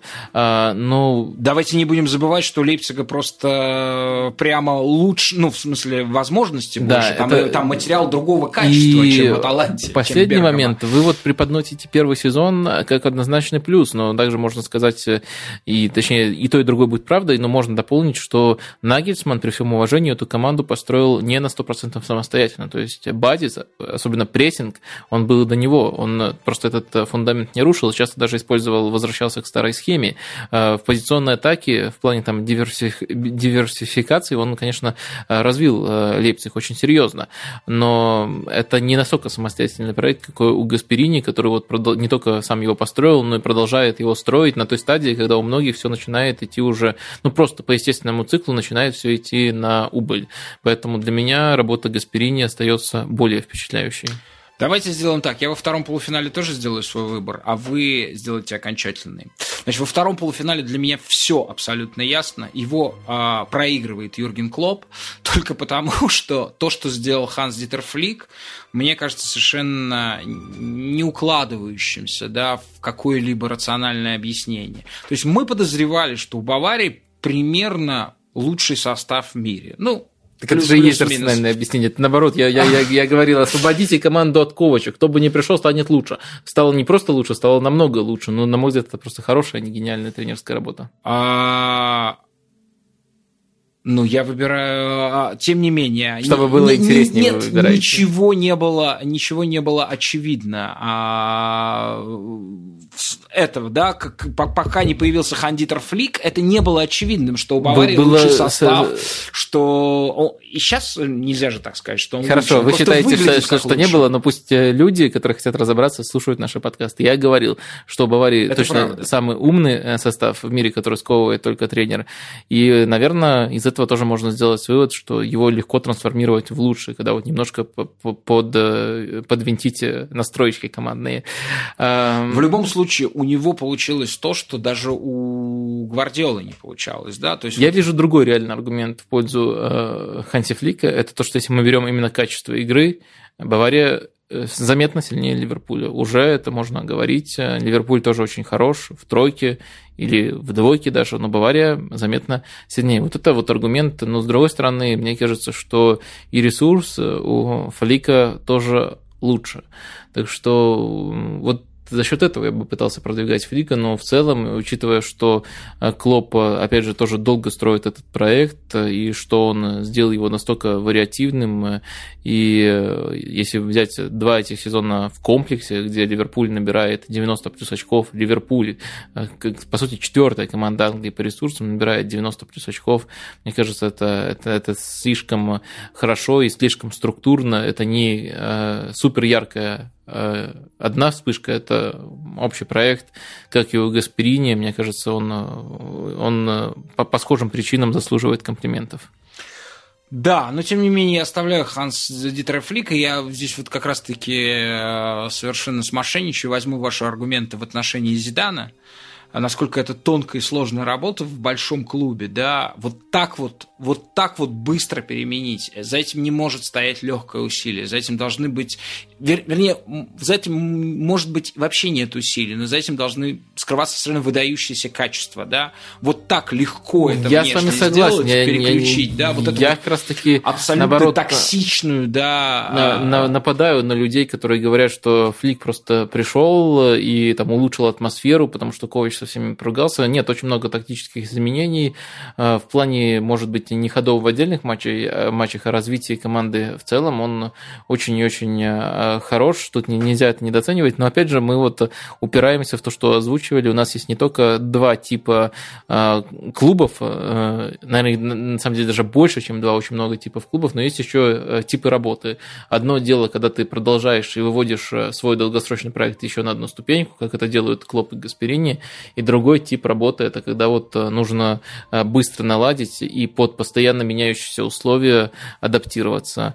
Ну, наверное, ровно это вы сейчас и да, будете выбирать да, финал, финале. какой тип работы мне ближе, я не буду томить, мы уже и про Флика, и про Гасперини все сказали, что нужно. Побеждает Гасперини. Жан-Пьеро Гасперини, тренер года а, в сезоне 19-20.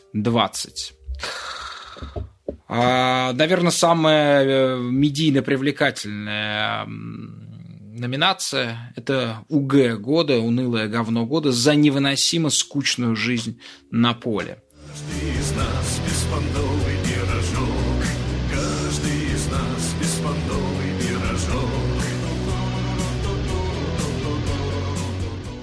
так устроен человек, что вот такие вот вещи, а, как правило, это связано с тем, что какие-то большие проекты а, завязли в дерьме человеческом, и это все очень эффектно смотрится. Людям нравится смотреть, как бултыхаются в дерьме.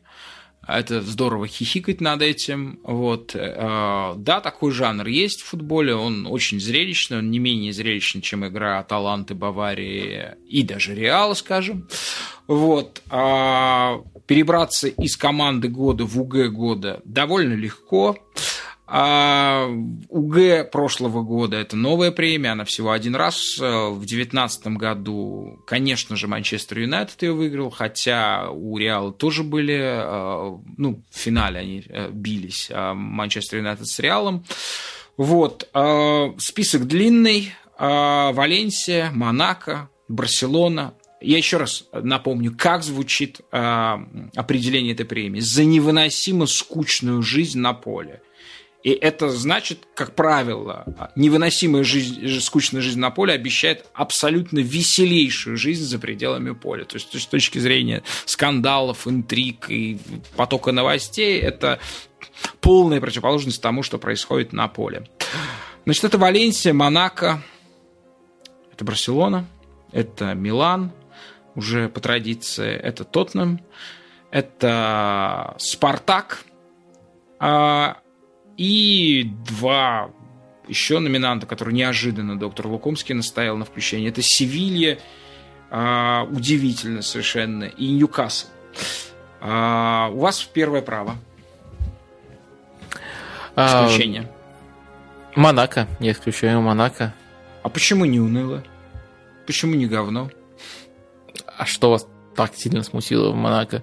У них, Команда да... со вторым, третьим бюджетом французским продолжает, э, а, продолжает уже второй год совершенно каким-то унылейшим образом искать себя, никак не прогрессирует, э, мощный состав, с которым можно было добиваться больших результатов, ничего не происходит, никакого, ну, абсолютно унылая возня на унылом стадионе с тремя тысячами зрителей – а совершенно никак э, не, не определенно еще этими самыми карантинными уставами. Вот, собственно, карантин всегда там вы сформулировали хорошего претендента, не победителя, а именно претендента на дно года, на самый громкий провал года. Но тут у нас за невыносимо скучную жизнь на поле Монако, вторая после Парижа по результативности команда э, Лиги 1. И самое забавное по количеству пропущенных, э, они входят э, в пятерку худших. То есть и там, и там очень, очень даже весело. Так что я не думаю... точно, да? Что? Ну, не точно то, что я включил Монако в, э, в УГ года, да? Я Скорее думаю, дно. Да, дно им подошло бы больше, там все равно они не выиграли бы, мне кажется, были ну, да, посильнее. Но вот я просто посмотрел на список и думаю, ну, выбивается не, не потому, что это хорошая команда, а потому что это просто не совсем про скуку.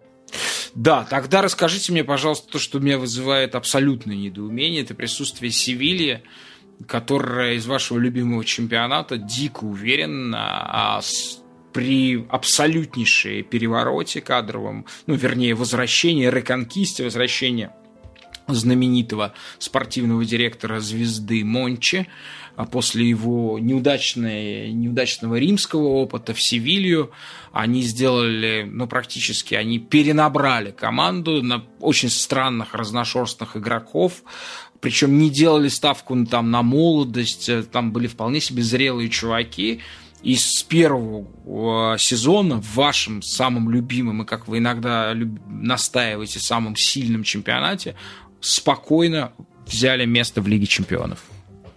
Ну, это, опять же, как э, Монако не вписывался в шаблон, Севилья, несмотря на хорошие результаты, отлично вписывается в шаблон. Это команда, которая э, владеет мячом с вот двумя целями. Первая цель – это не пропустить.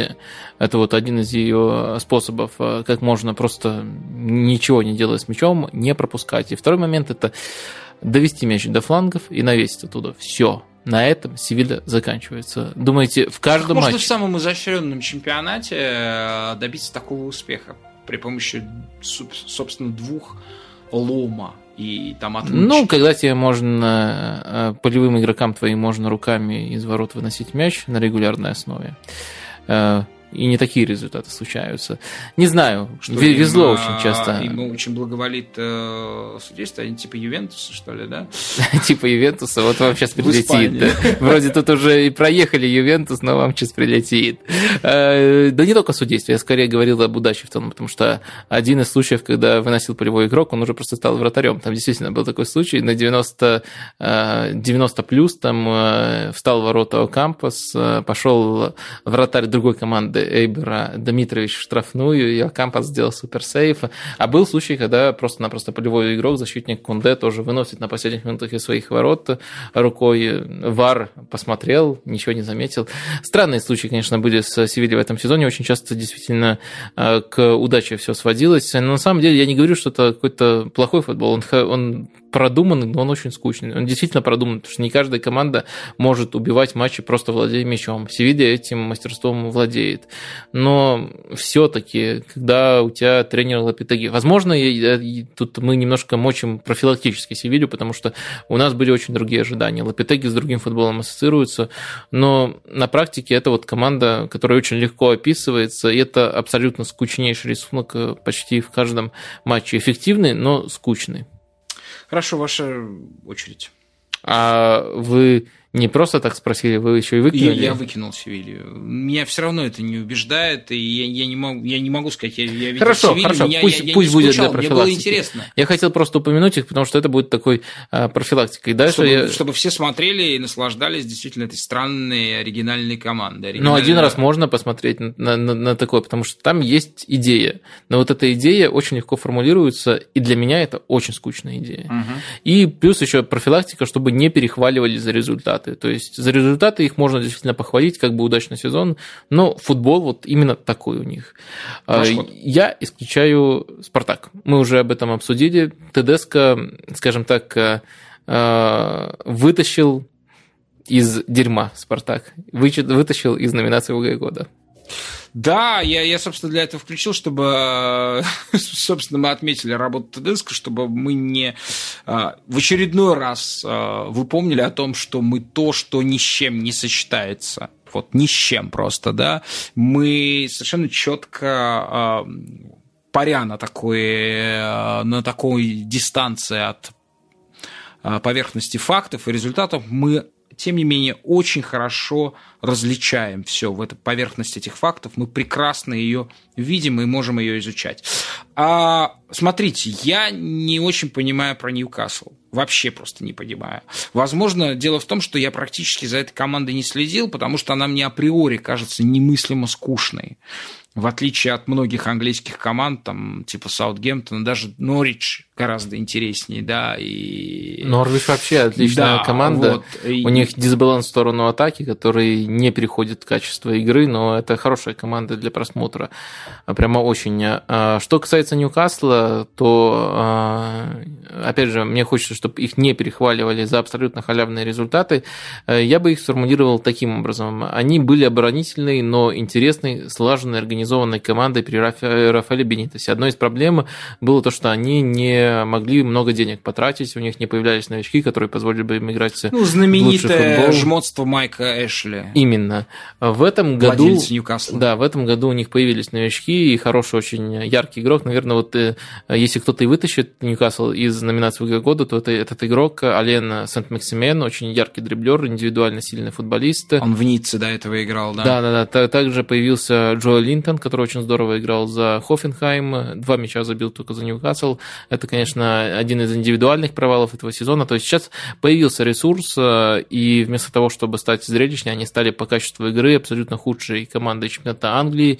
Э, вы- Выезжают за счет индивидуального мастерства, за счет неплохих стандартов, но вот с с точки зрения качества идей, качества игры и стиля игры он не меняется. Это абсолютно э, худшая команда Англии, при том, что у них уже был базис неплохой э, при Бенитосе. Они И- хуже Вестхэма, на ваш да, взгляд? да, и хуже, и да, и у них э, э, игроки только улучшились, но при этом даже вот если мы посмотрим э, такие простые вещи, как владение, они хуже Бернли по владению, они хуже Уотфорда по владению, хуже всех э, в Англии по владению, и намного хуже Вестхэма, если мы говорим э, о качестве футбола, э, что очень э, интересное достижение.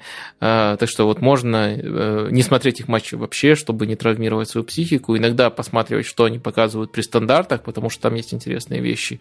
Ну и вот нарезки сцен э, Максимена смотреть, и тогда вы будете знать все лучшее о Ньюкасле и опустите А худшего, худшее. А худшего там очень-очень э, много. Вы прям настаиваете Да, на я, то, чтобы я, я, я, исключить я Ньюкасл. сношу. Все-таки это, ну, как-то это очень локально. Тогда я, я, я гораздо просто, больше... тогда у меня сейчас будет извинение, извинение перед Миланом. Я сейчас в шоке обнаруживаю, что они до сих пор в этой номинации А я абсолютно находятся. давайте вместе извинения, потому А. что никакого УГ в Милане близко нет. Просто их на надо было вычеркнуть намного раньше. Давайте А, вычеркнем. Давайте да. просто это ошибка. Давайте просто поясним, что а, да, есть, есть история с результатами, а, которая сейчас явно поправляется. Есть главная история, связанная с климатом и способом управления, да, которая, ну, это, это, это ад, да, вот то, что происходит в Милане, и это до сих пор этот ад продолжается, потому что Ральф Рангник, мы в прошлой программе как бы анонсировали то, что он там а, вместе со своей программой развития стратегическое появится, это еще не факт. Потому что спортивный директор, легенда мирового футбола Пауло Мальдини, он сказал, что я готов повторить все претензии в адрес Ральфа Рангника, который за спиной ведет переговоры у действующих. А, Я готов повторить все эти аргументы. То есть решение еще фактически не принято. Вот, это ад. А с другой стороны, есть э, действительно э, и э, ужас, то, что касается управления, менеджмента, да, с тренерами. Ни одному тренеру ни, нет ни у кого терпения, чтобы, как было с Марко Джампауло, да, а, которому просто не дали времени. Да, все было ужасно плохо. Казалось, что да, это абсолютно такой схоластический футбол, перепас поперек поля, когда команда ничего не может сделать. Но, но это футбол, который абсолютно требовал терпения, по крайней мере, там, я не знаю, больше половины сезона. Его убрали, его поставили, человека поставили, который хорошо, оперативно работает за счет своих качеств, сильных внутренних, а, ну, сильная просто персона, Ст- Стефана Пиоли, который наладил футбол, и сейчас Милан смотреть просто э, приятно. Я не могу сказать, что это прям ласкает мои глаза, но хорошая команда. Нет? все так, я просто отвлекся, я посмотрел, у нас уже третий час записи идет. Значит, мы должны сейчас оборвать в эту секунду, да? Почему? Ну, мы же договорились, что больше двух часов не записываем. Ну да, в эту секунду, час назад мы должны были оборвать. Теперь уже все, надо, надо заканчивать. В смысле, заканчивать наш э, выпуск. Да, э, у нас нет еще, да, мы не, не определили команду года, это главная номинация. Что, а, да, Милан мы к черту выклали, давайте. А у нас осталось Ва- Валенсия, Барселона, Барселона и Тоттенхэм. Ну, тут очевидно, что вы, что вы вычеркнете. Да, я вычеркиваю Валенсию, просто потому что масштаб не тот. а, И, э, в общем, Валенсия всегда тоже только в профилактических целях э, попадала. Они уволили Марселина и э, делали все то же, то же самое, что при Марселина. Та же схема, тот же футбол, только намного хуже и в плане самоотдачи, и в плане идей. Да, А, и у них самый смешной, на мой взгляд, не- э, самый смешной тренер. Уже нет. Сняли, да? Да. Ну, он так. Мы- это- Мышонка, мышонка сняли. Мышонка обиженного, это Роберто Суладес, который действительно... Альберт. Нап- Альберто Суладес, да, который действительно напоминал м, такого вечно обиженного мышонка, абсолютно мультипликационный персонаж, он мог бы войти в историю, с него бы рисовали бы комиксы, если бы он чуть дольше проработал. а, Гвардиола хотел позвать его ассистентом себе. В Сити? Сейчас? Да, ну, уже пришел Лилью, но А. хотел, рассматривал. А Лили, тот самый Лили, который Раю Валикана, да, работал и пытался во владении. Вы, наверное, Пака Хэмиса А. путаете. Лилью – это человек, который, наверное, своих главных успехов в 90-х э, достигал, может, в начале на черкизовском рынке. Нет, нет, нет. э, Это человек, э, который тренировал маленькую команду, по-моему, Луго. Гвардиола к нему после матча, играя за Барселону, подошел и сказал, твоя команда играет просто невероятно, давай дружить. Ну, почти так было. И с тех пор они поддерживают контакт. Лилью работал в Мексике, Гвардиола к нему ездил обучаться, когда только учился на тренера. Так что у них давняя связь, и в плане, и в плане идеи Лилью, конечно, вообще влиятельная фигура в мировом футболе, но мы подобрались к Да, здесь, собственно, вручению. никакой интриги не было. Можно было сразу же просто список из двух а, имен составить. И даже здесь нет никакой интриги. Значит, что олицетворяет а, сегодняшнее бытие команды Тоттенхэм, которую я называл раньше, а теперь мы, я согласился, нужно называть по, соответственно, по, по-русски, по колхозному Тоттенхэм в связи с появлением там Жозе Маурини. Мне кажется, что м, жизнь этой команды сегодняшней отражает то, что Жозе Маурини фактически оставил троллинг. Вот он даже, вот у, у него нет сил, это так все скучно, что у него нет сил делать то, что а, превращало любую самую скучную ситуацию в какую-то более-менее веселую. Он устал а, вот заниматься, устал вести тотальные войны против всех. То, чем он в любом месте, когда работал, да, вот э, то, что он делал, и чем бы ни занималась его команда на поле, хорошо, плохо, хуже, средне, скучно, весело, впрочем, редко бывало, но было увлекательно. Вот. А все равно он превращал и сообщал да не, смысл. Кажется, перформансы выдает послематчевые. Ну, слушайте, ну, ну такие... Нормально у него цитаты, то есть э, что-то разлетается лучше, что-то хуже, но, по нет, крайней мере, он... нет уже. Он... Как в Интере, когда он просто там вообще просто огнем а, выжигал а, Ладно, давайте... Обыгрывал фамилии людей, которые с ним там полемизировали, да. А, что такое Монако? Это что имеется в виду? Это столица казино, ну там какой-то человек против него по фамилии Монако высказался. Вот. Ну, ну это старый далее, да. и очень школьный прием. Он то же самое использовал, называя Пелигрини Пелигрино. Э, там, когда Челси и Манчестер Сити и почему-то вам смешно. Вот забавно. Мне кажется, ну, видимо, мне нравятся школьные шутки, я скучаю по ним, потому что, видимо, так мало их в моей жизни. В общем, короче, а, да, потрясающе, а, в принципе, потрясающе скучно все, что происходит с Тоттенхэмом, но, конечно, то, что происходило с Барселоной в этом сезоне, а, соответственно, если у вас вдруг есть время, вы можете даже что-то переслушать, Барселона фактически как, как организм, это главный герой э, вместе, вместе с Аталантой этого сезона.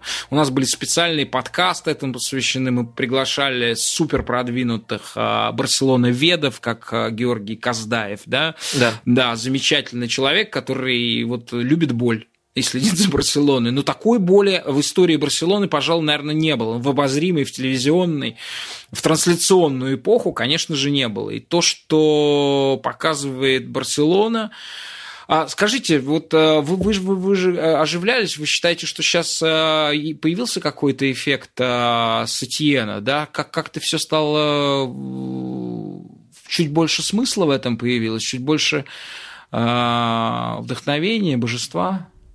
Есть хорошая новость, есть плохая. Хорошая новость заключается в том, что относительно того, что было при Вальверде, Сетьен э, улучшил Барселону и в плане качества футбола, и в плане стиля футбола есть небольшие подвижки. А плохая новость заключается в том, что вот сейчас мы окончательно убедились в том, что любой тренер, который оказывается в Барселоне, вынужден работать в определенных рамках, потому что Сетьен начинал с одними идеями, потом э, вынужден был прийти к тому, что удобно там Месси, Суаресу и группе других футболистов. Это очевидно не только из-за инсайдов, а просто из-за последовательности событий. Очевидно, что очень многие вещи навязываются, не навязывается определенно стартовый состав, не навязываются там инструкции некоторым футболистам. То есть э, в рамках этих ограничений тренер может э, в какой-то конструктор играться, но это не равняется тому, что тренер может в других клубах.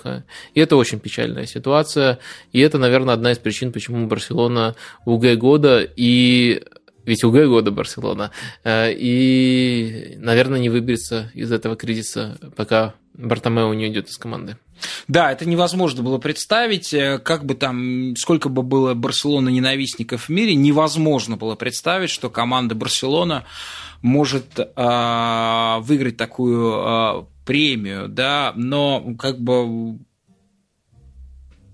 Результаты э, следствия а, такого режима существования Барселоны таковы, что по конъюнктурным соображениям может оказаться во главе команды человек абсолютно а, масштаб дарования, которого не соответствует, как это выяснилось в этом сезоне. А Барселоне это тренер Вальверде. Вот. И второе, а, итогом могут быть стать, э, собственно, загубленные карьеры выдающихся а, дарований, таких как Усман Дембеле, таких как Филиппо Каутиньо, Сейчас уже вовсю обсуждается, что таким человеком может быть стать Антуан Гризман. Давайте вспомним Фрэнки де Йонга, который был олицетворением вот этого божественного Аякса прошлого сезона. И наше предсказание с доктором было в начале этого сезона, что Фрэнки де Йонг может потерять два года карьеры, именно столько составляет его контракт. Один уже, по сути, потерян. А вот такого футболиста я не видел. Он выходил в стартовом составе Барселоны в этом сезоне? Да, да, несколько раз выходил. Несколько раз выходил, вот. В общем, последствия довольно чудовищные а, у такого режима Барселоны, да, в отличие, если бы Тоттенхэм, ну окей, вот, а Барселона это прям разрушительно. Барселона – унылое говно года. Ну и финал а, это была антипремия. Теперь главная премия а, подкаста Капучино Катеначчо. Мы подводим итоги сезона 19-20. Команда года.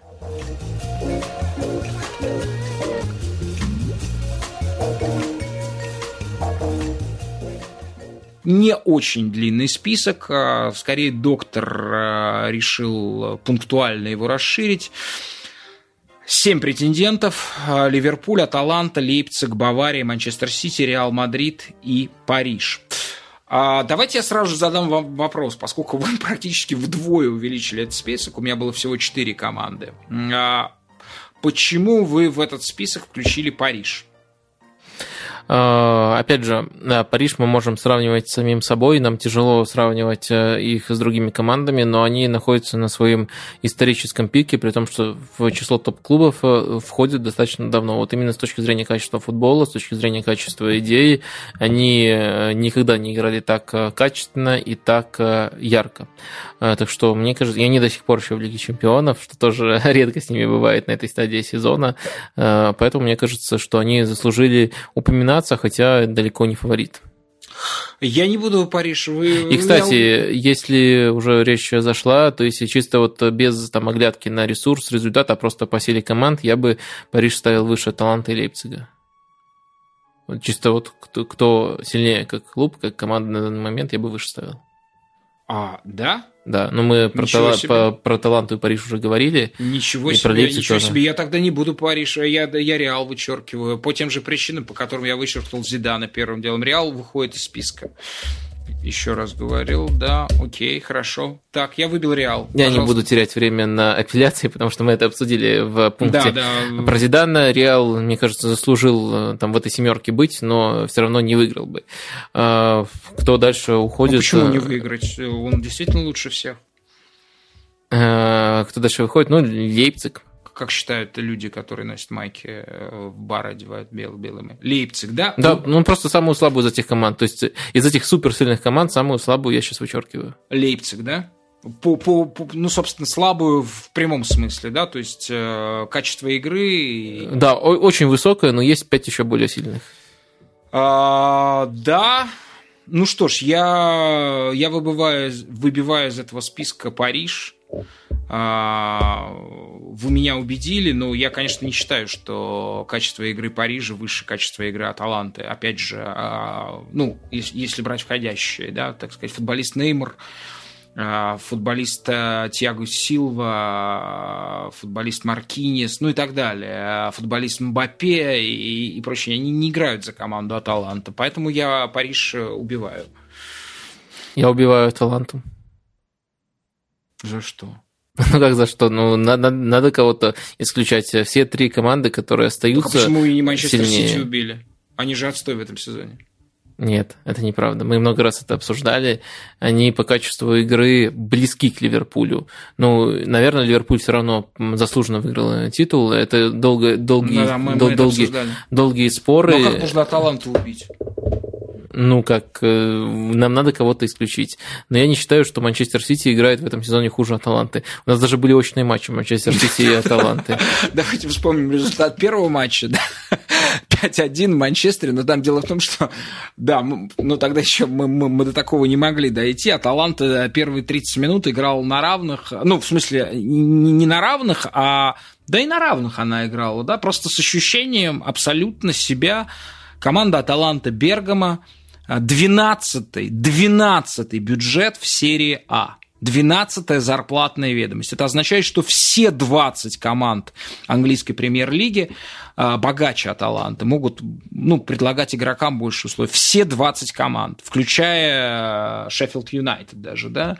Вот. А, ну, соответственно, половина испанской лиги, естественно, богаче Аталанты, там 6, 7, 8, 10 команд тоже и в Бундеслиге, там 3, 4, 5 команд, 6 во Франции.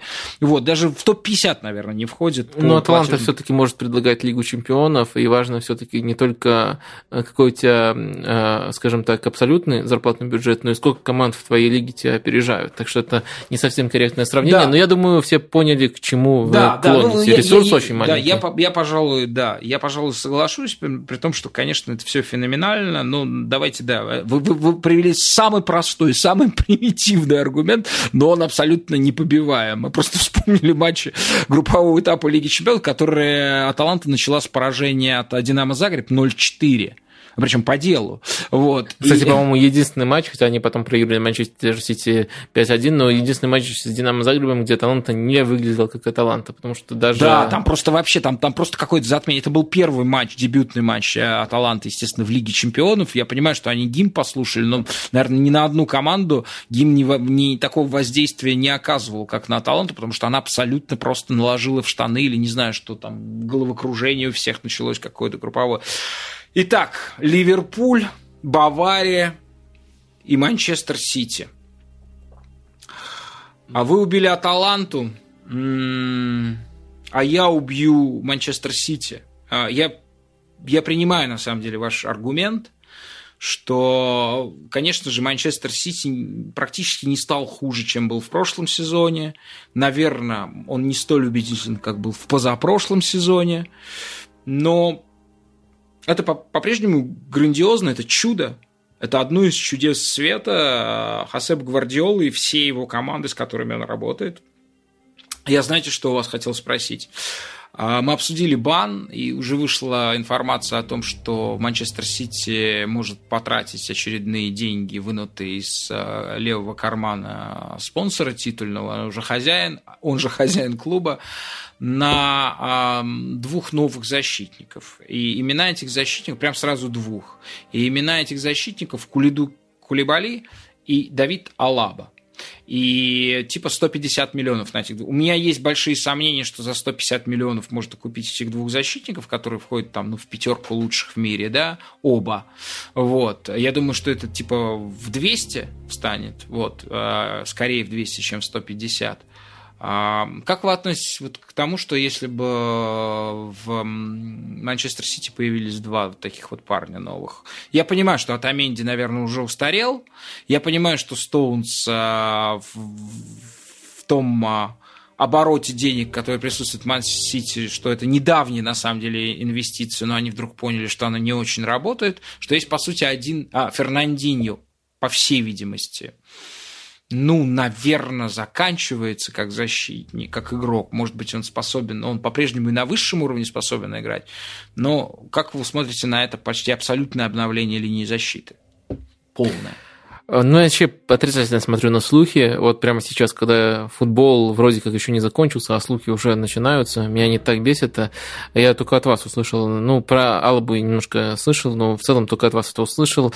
А, Не хотел бы вообще обсуждать до трансфера, но один центральный защитник, наверное, Манчестер Сити э, может пригодиться. Опять же, мне кажется, они могут прогрессировать и без него, просто за счет того, что э, второй настолько аномальный сезон подряд у них э, не получится выдать. То есть они играют лучше, чем кажется.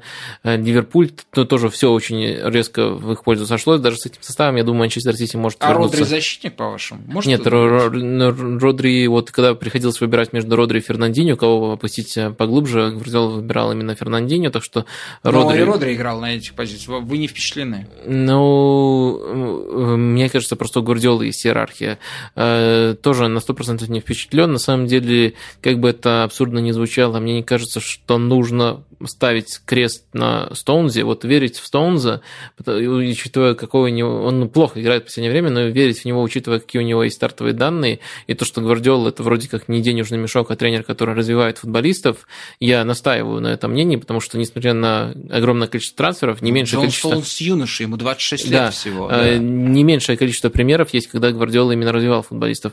Поэтому я думаю, что это не первая необходимость, э, но... э, Кто же считается с этим? Да, э, в пару к Лапорту можно там Кулибали, например, взять. Ну, это Хорошо. так уже вторично. Да, соответственно, Сити исключен только по той причине, что есть две команды, которые явно больше заслуживают это, этого титула, главного титула нашей премии. А, это Ливерпуль и Бавария. Соответственно, вам предстоит сейчас сделать выбор. Я выбираю Ливерпуль, потому что это было бы просто преступлением против футбола, если бы и Ливерпуль, и Клоп в этом году остались без титулов, учитывая, какую, скажем так, двулетку они выдали. То есть два года подряд 90 плюс очков, невероятная стабильность, наверное, самый узнаваемый на данный момент стартовый состав и стартовый стиль у Ливерпуля в мире, даже более узнаваемый, чем у Баварии. Поэтому, мне кажется, в совокупности, вот, потому что у нас так бы получилось, что Ливерпуль ни разу не становился командой командой года, потому что в прошлом году стал Аякс, а не Ливерпуль. Э, я думаю, вот, э, чтобы избежать всех этих несправедливостей, э, я признаю Ливерпуль командой года. 17 год. Манчестер Сити. 19 год. Аякс. 20 год. Ливерпуль. 10 тысяч метров над уровнем результатов. Оуэн Палет. Музыка. Платформа Patreon. Наша вдохновение. Доктор Лукомский. Всем пока. Пациент Порошин.